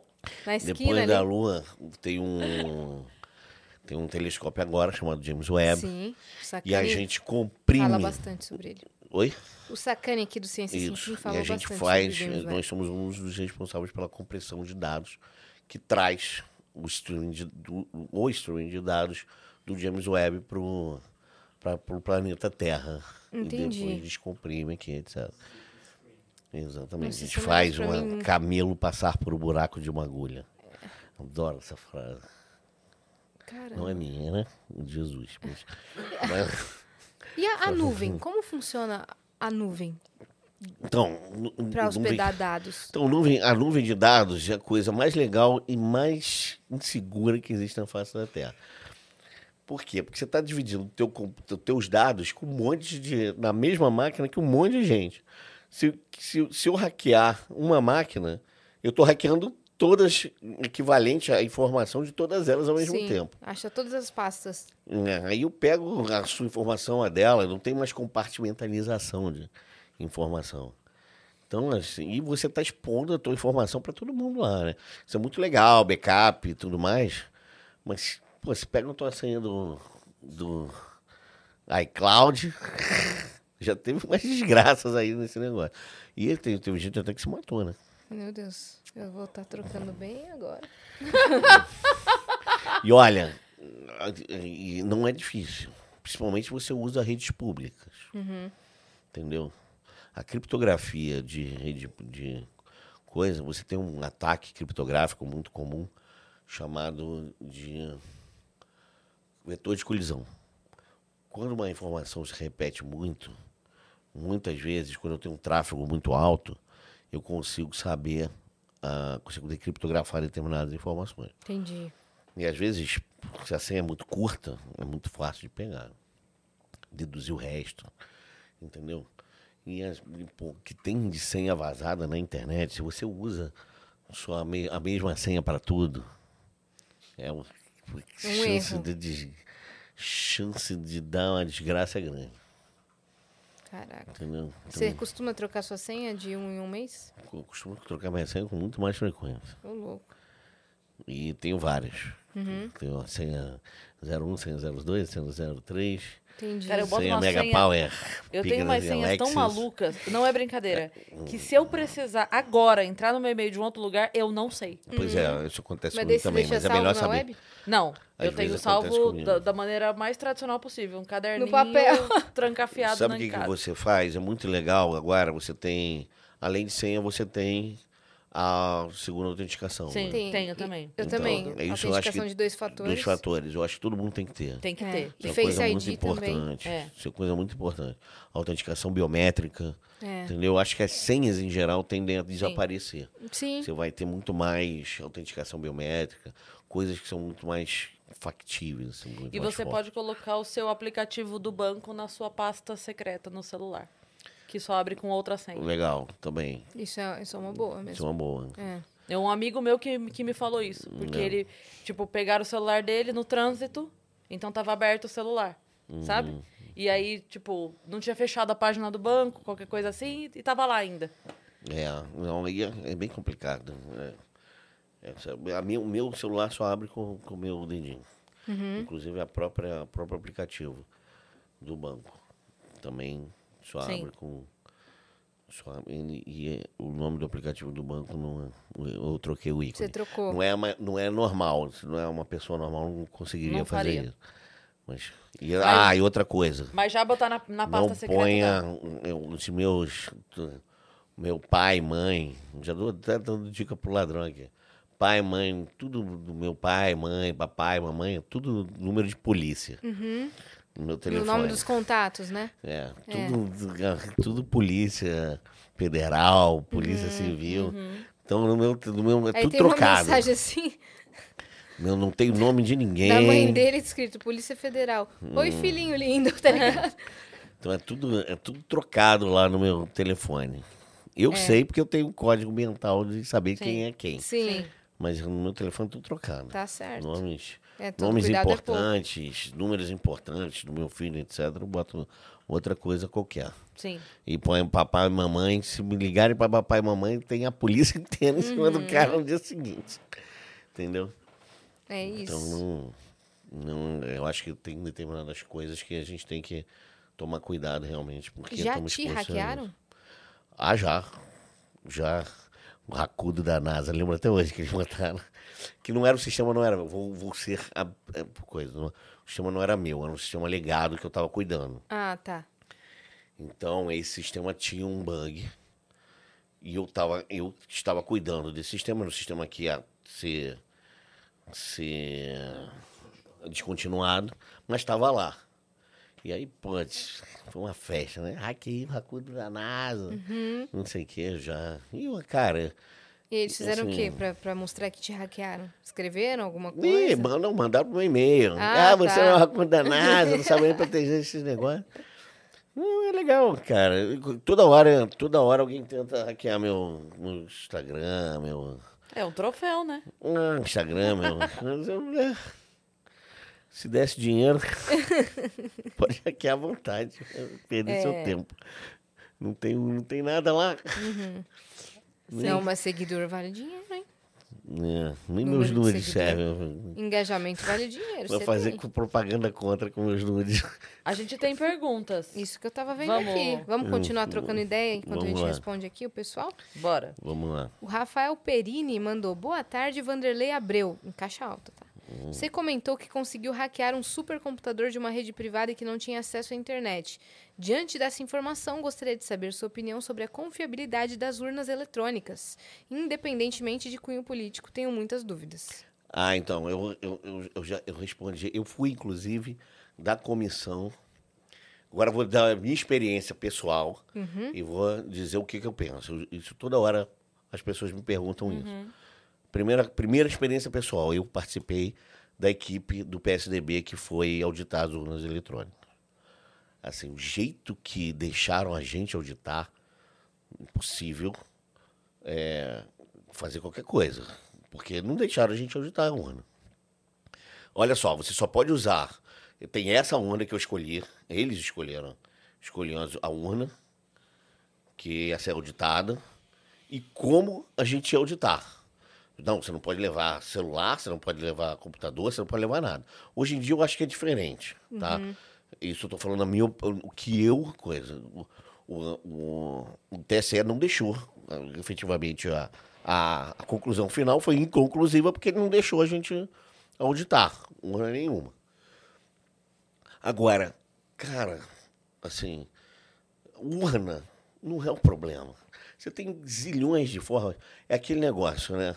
A lei do menor esforço. O ser humano funciona com a lei do menor esforço.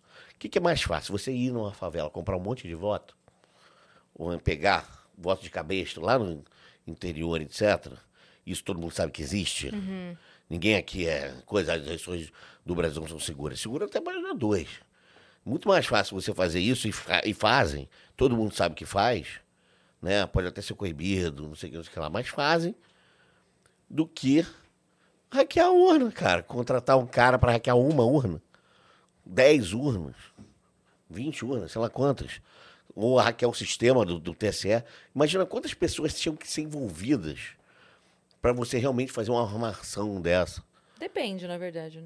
Não é tanta gente assim. Não, porque, é. Porque quando afunila lá fica pouca gente. Mas não fica. Eu, eu assim, eu, eu, eu, eu conheço, o, eu conheço as- os sistemas de votação. Não do, as urnas, por exemplo, a urna que eu auditei no MIT foi, foi reprovada, da Diebold. Posso até falar, não sei nem se eu posso falar isso, mas quando eu estava no MIT, a urna da Diebold foi auditada lá, não sei se era exatamente a mesma urna, mas o, hardware era e foi reprovado. Só que isso não quer dizer nada. Assim, você tem várias, mu- várias formas diferentes de proteger uma, uma urna eletrônica. Porque se ela fosse inviolável, totalmente hacke, não existe esse negócio de não ser absolutamente violável, etc. Você Mas diz que eles- 99,9% das coisas são 99,9% são hackeáveis. hackeáveis. Mas você vai hackear uma urna? Que diferença que isso vai fazer numa eleição majoritária? É, eu não acho que o problema seja na base, não. É, e se você for, for hackear o sistema do TSE ou botar alguma coisa lá, cara, quanta gente olha esse troço? Quanta gente você tem que envolver pra coisar? Seria, ser uma super conspiração, igual Então, é que aquelas do, de filme. Aonde, o lugar aonde afunila isso é o meu problema. Não, então, mas mesmo assim são muitos técnicos, cara. Um programa desse não é feito por uma pessoa só. Entendeu? Uma- um- Não, não, é um cara, bem. não é Não, só não, um cara eu- que se, se Desculpa, eu acho que eu não tô sendo programar clara. o, o sistema Eu inteiro acho que eu de não tô sendo votação clara.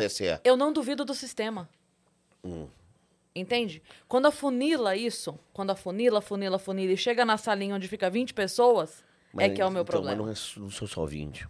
E não são só essas 20. Essas 20, elas mudam toda hora. E assim, é, é, essas 20 não tem. Dessas 20, 10, 15 tem um, tem uma, uma vertente política e as outras cinco Sim. são outras. Você já viu a Então um não, vai, do- não, ia, não ia deixar o outro fazer besteira. Você, você já viu a Entendeu? entrevista do Diego Aranha, o professor da Unicamp? Então, foi que uma das inclusive pessoas- deixou o Brasil? Foi uma das pessoas que, que, Que que, junto. teve comigo nesse negócio. Então, a, a entrevista dele me deixou muito assustada. Não, eu, eu assim, eu não, eu não consegui. Eu, eu vou te dizer, eu, ninguém me deixou mexer na urna. É o que ele fala. Ele fala algumas É, situações isso assim. assim, ele, ele junto comigo. Eu, eu tava, ele tava comigo no, nessa, não sei se ele ou algumas pessoas que ele indicou, alguém de- dele lá tava, tava junto comigo nessa, nesse negócio do PSDB. Não sei se ele especificamente, mas alguém que ele indicou. Uhum. Me lembro que foi um escritório de advocacia que, que reuniu todo mundo.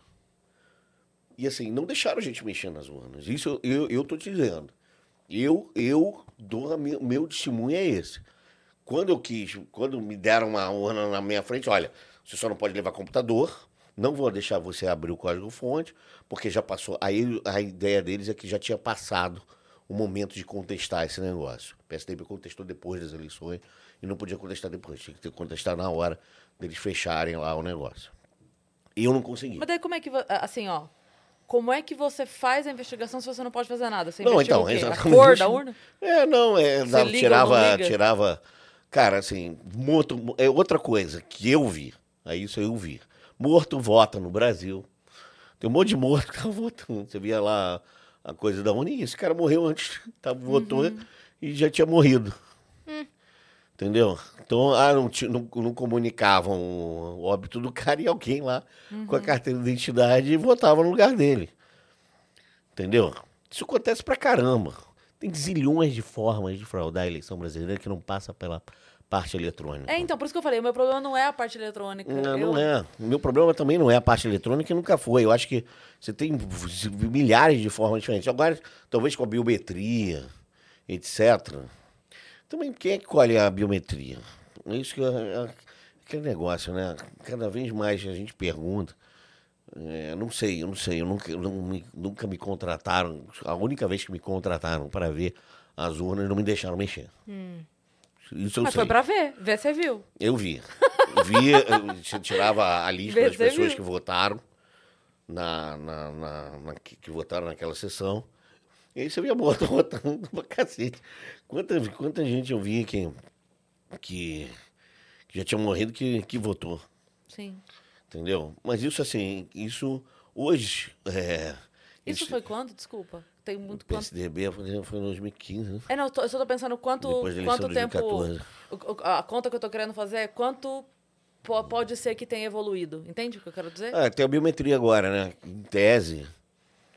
Ah, agora, será que existe uma auditoria no banco de dados para ver se existem duas, duas dedões iguais lá? Pois é. Eu não sei, né? É, isso o TSE não respondeu para mim. Ah, Teve Entendeu? denúncia é, de gente falando. É porque assim, a internet, é, ao mesmo tempo que ela facilita a informação chegar mais rápido, também a pessoa pode contar a história que ela quiser.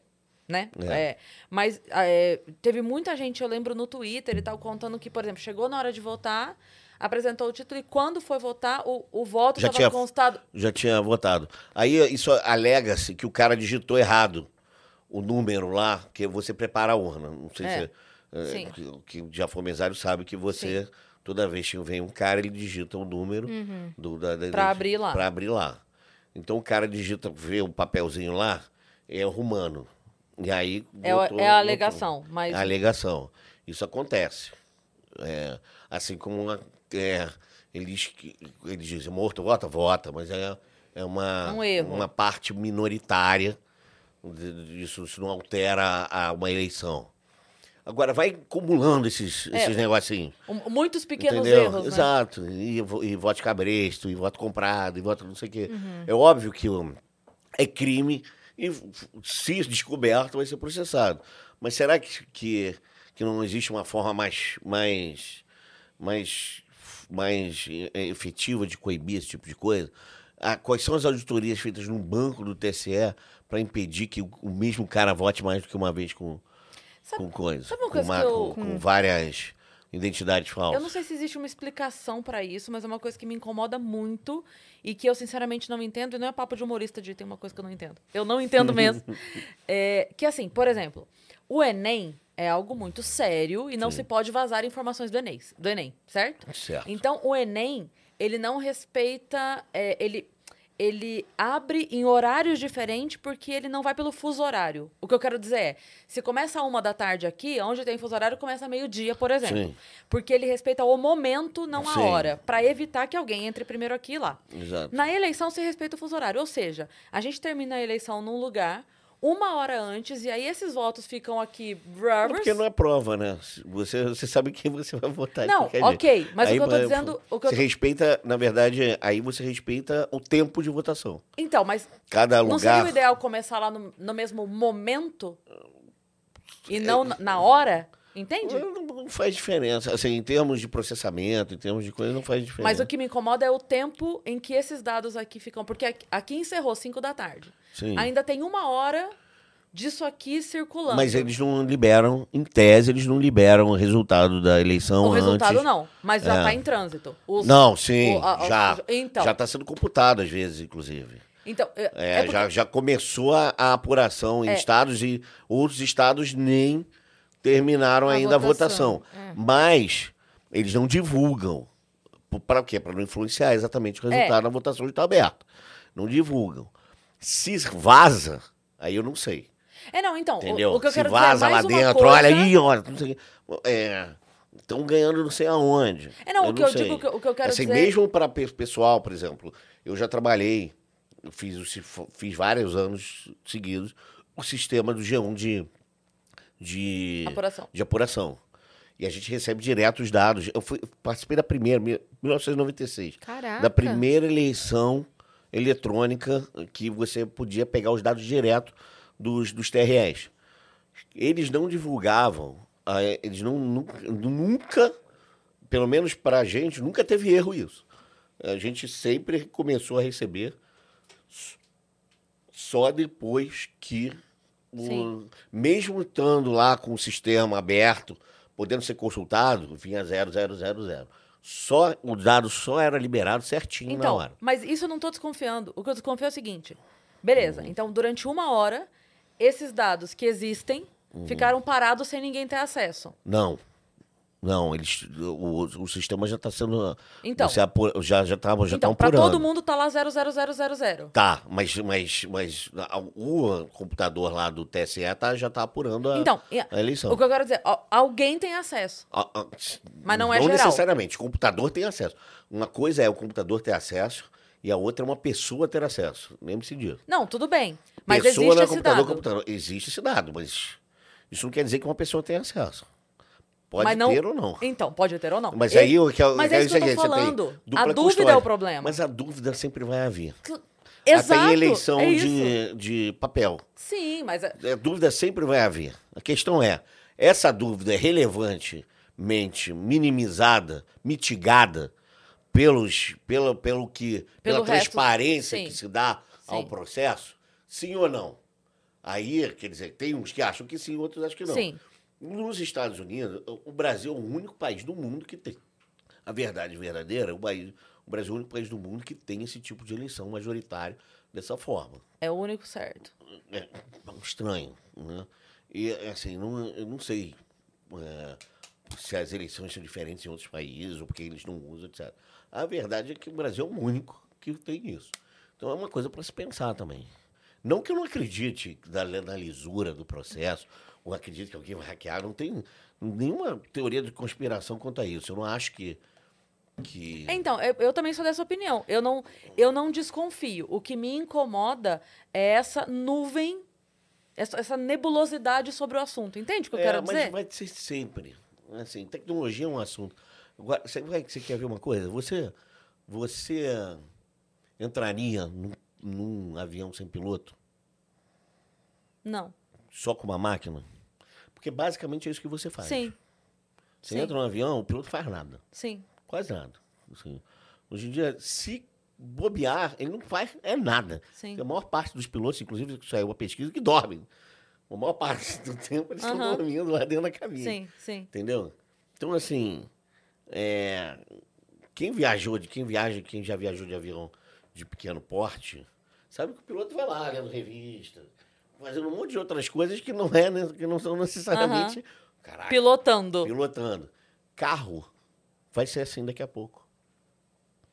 Você não vai ter uma, um ser humano pilotando. É. Vai ser uma máquina. E aí? Uhum. Frotas de Quando caminhões. tem uma máquina, um ser humano é desconfiado por natureza. Ainda mais quando é um processo que ele não entende realmente. Uhum. Que existem muitos passos em que intelectualmente ele é leigo. Então você sempre vai desconfiar de alguma coisa. Sim. Entendeu? Mas o carro te deixam desmontar, né? Deixa. Ué. Você sabe desmontar um carro? Não, eu não. Então. Mas você sabe, você saberia fazer isso com a urna. Não, eu saberia fazer com Então. a urna, mas tem um monte de gente que tá fazendo.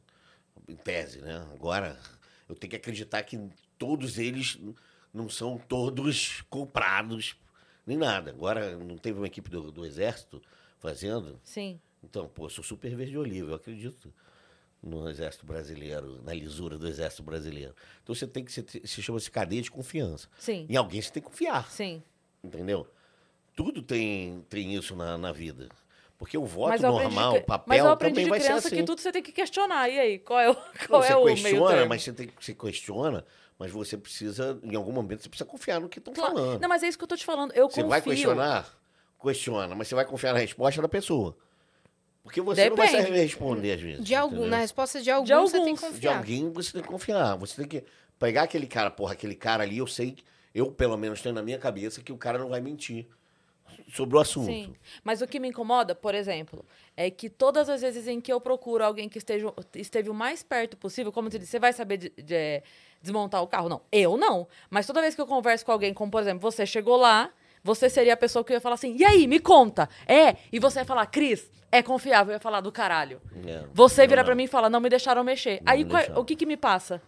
Pois Entende? é, a, ver- a verdade é essa. Eu não sei se, se alguém quiser me convidar, ó, tô me predispondo aí. Olha aí, ver, incrível. E etc. Mas, e- Incrível. A testar a lisura do, do- de grátis ainda por cima, hein? Olha aí. olha, Ó, essa oferta ver. é séria. Mas vamos ver.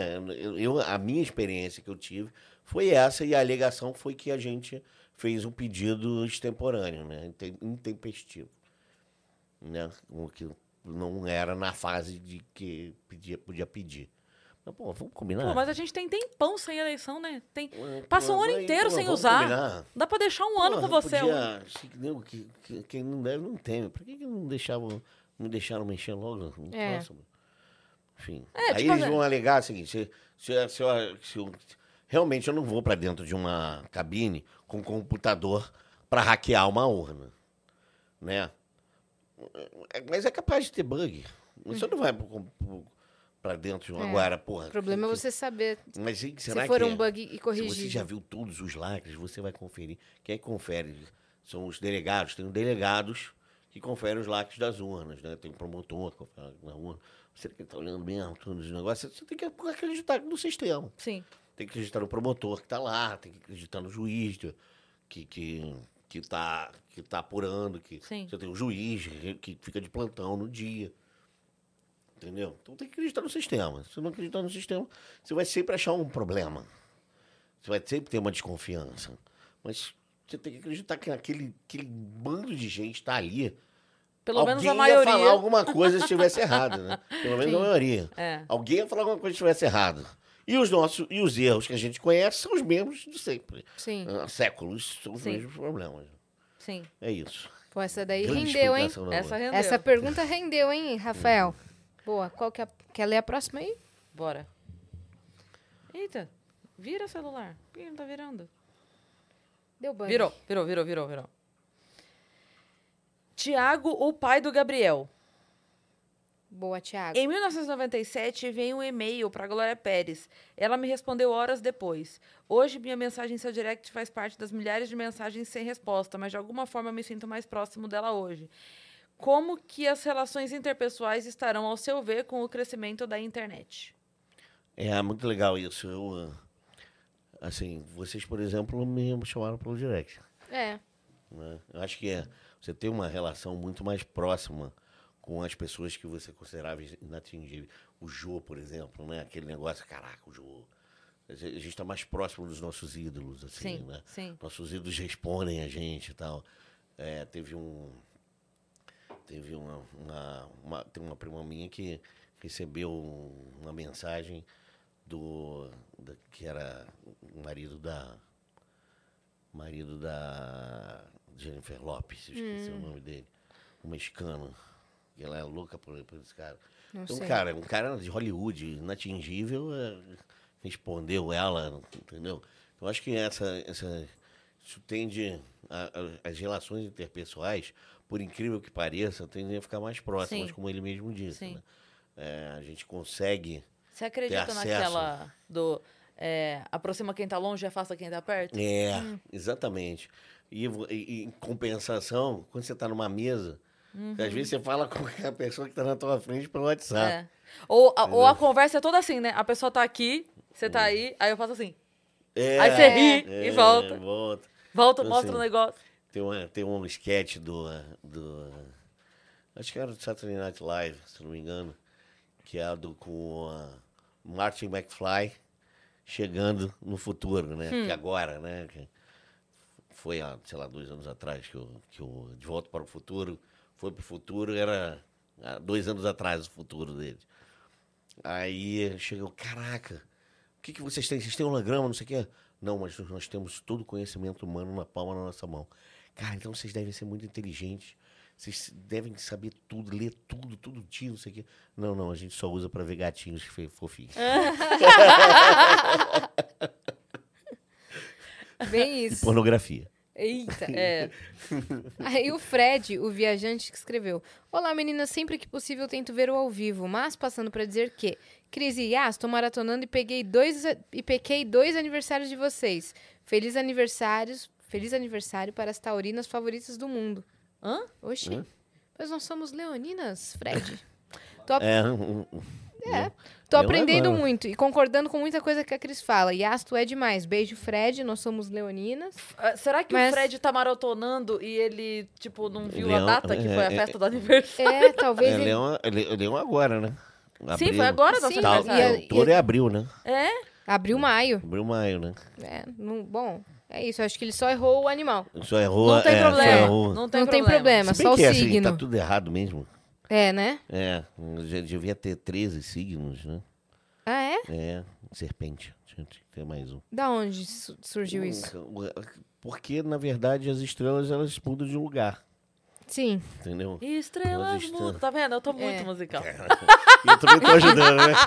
A Tô gente deixando recebeu a ficando aqui. Paula Prado semana passada e ela explicou mais ou menos como é que funciona Então, a assim, criação o dos céu que signos. os gregos viam não é o mesmo céu que a gente vê hoje, Não. Entendeu? Então, a gente tem muita coisa que... ali- Alinhamento dos planetas. Isso. A gente está caminhando no universo, né? Sistema solar, Uhum. o Sol, a galáxia, tá tudo mudando de lugar. E, mas por que serpente? Sei lá, foi, a- foi um símbolo que a NASA disse que era, Ah, né, tá. por causa da constelação. Entendi. Serpente é uma das constelações que agora aparece. Do- no- Ah, no- como é que é o nome da Zenit? Ah, entendi. Do Zenit no, no céu. E quem será que seria o signo de serpente? É, acho que é É no, é no fim, né? Uhum, é no fim do ano. Fim do ano. Entendi.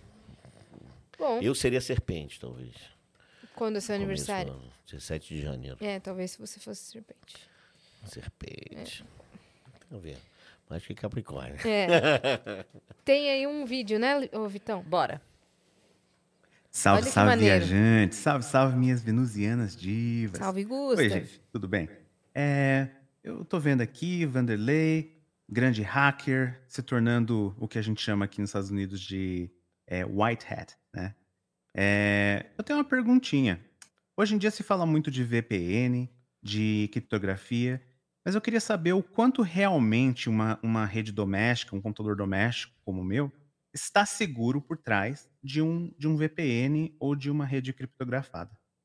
Obrigado, gente. Beijo, Gustav. Boa pergunta, né? É legal. Você tem um protocolo. ex- Existe uma, uma, uma teoria que é, que é o. Um, Chama-se protocolo de Diffie-Hellman. É, você. Tá relativamente. As suas informações estão bastante seguras no tráfego não nas pontas. Porque a VPN, você fala muito mais do tráfego entre uma ponta e outra. Entre essa ponta e a outra ponta, você realmente tem uma segurança bastante boa. O seu computador não tem nada a ver com isso. Então, se o seu computador for hackeado, ele não vai pegar a informação do tráfego, vai pegar a informação do seu computador. Entendeu? Então, se você está. A, a sua informação está.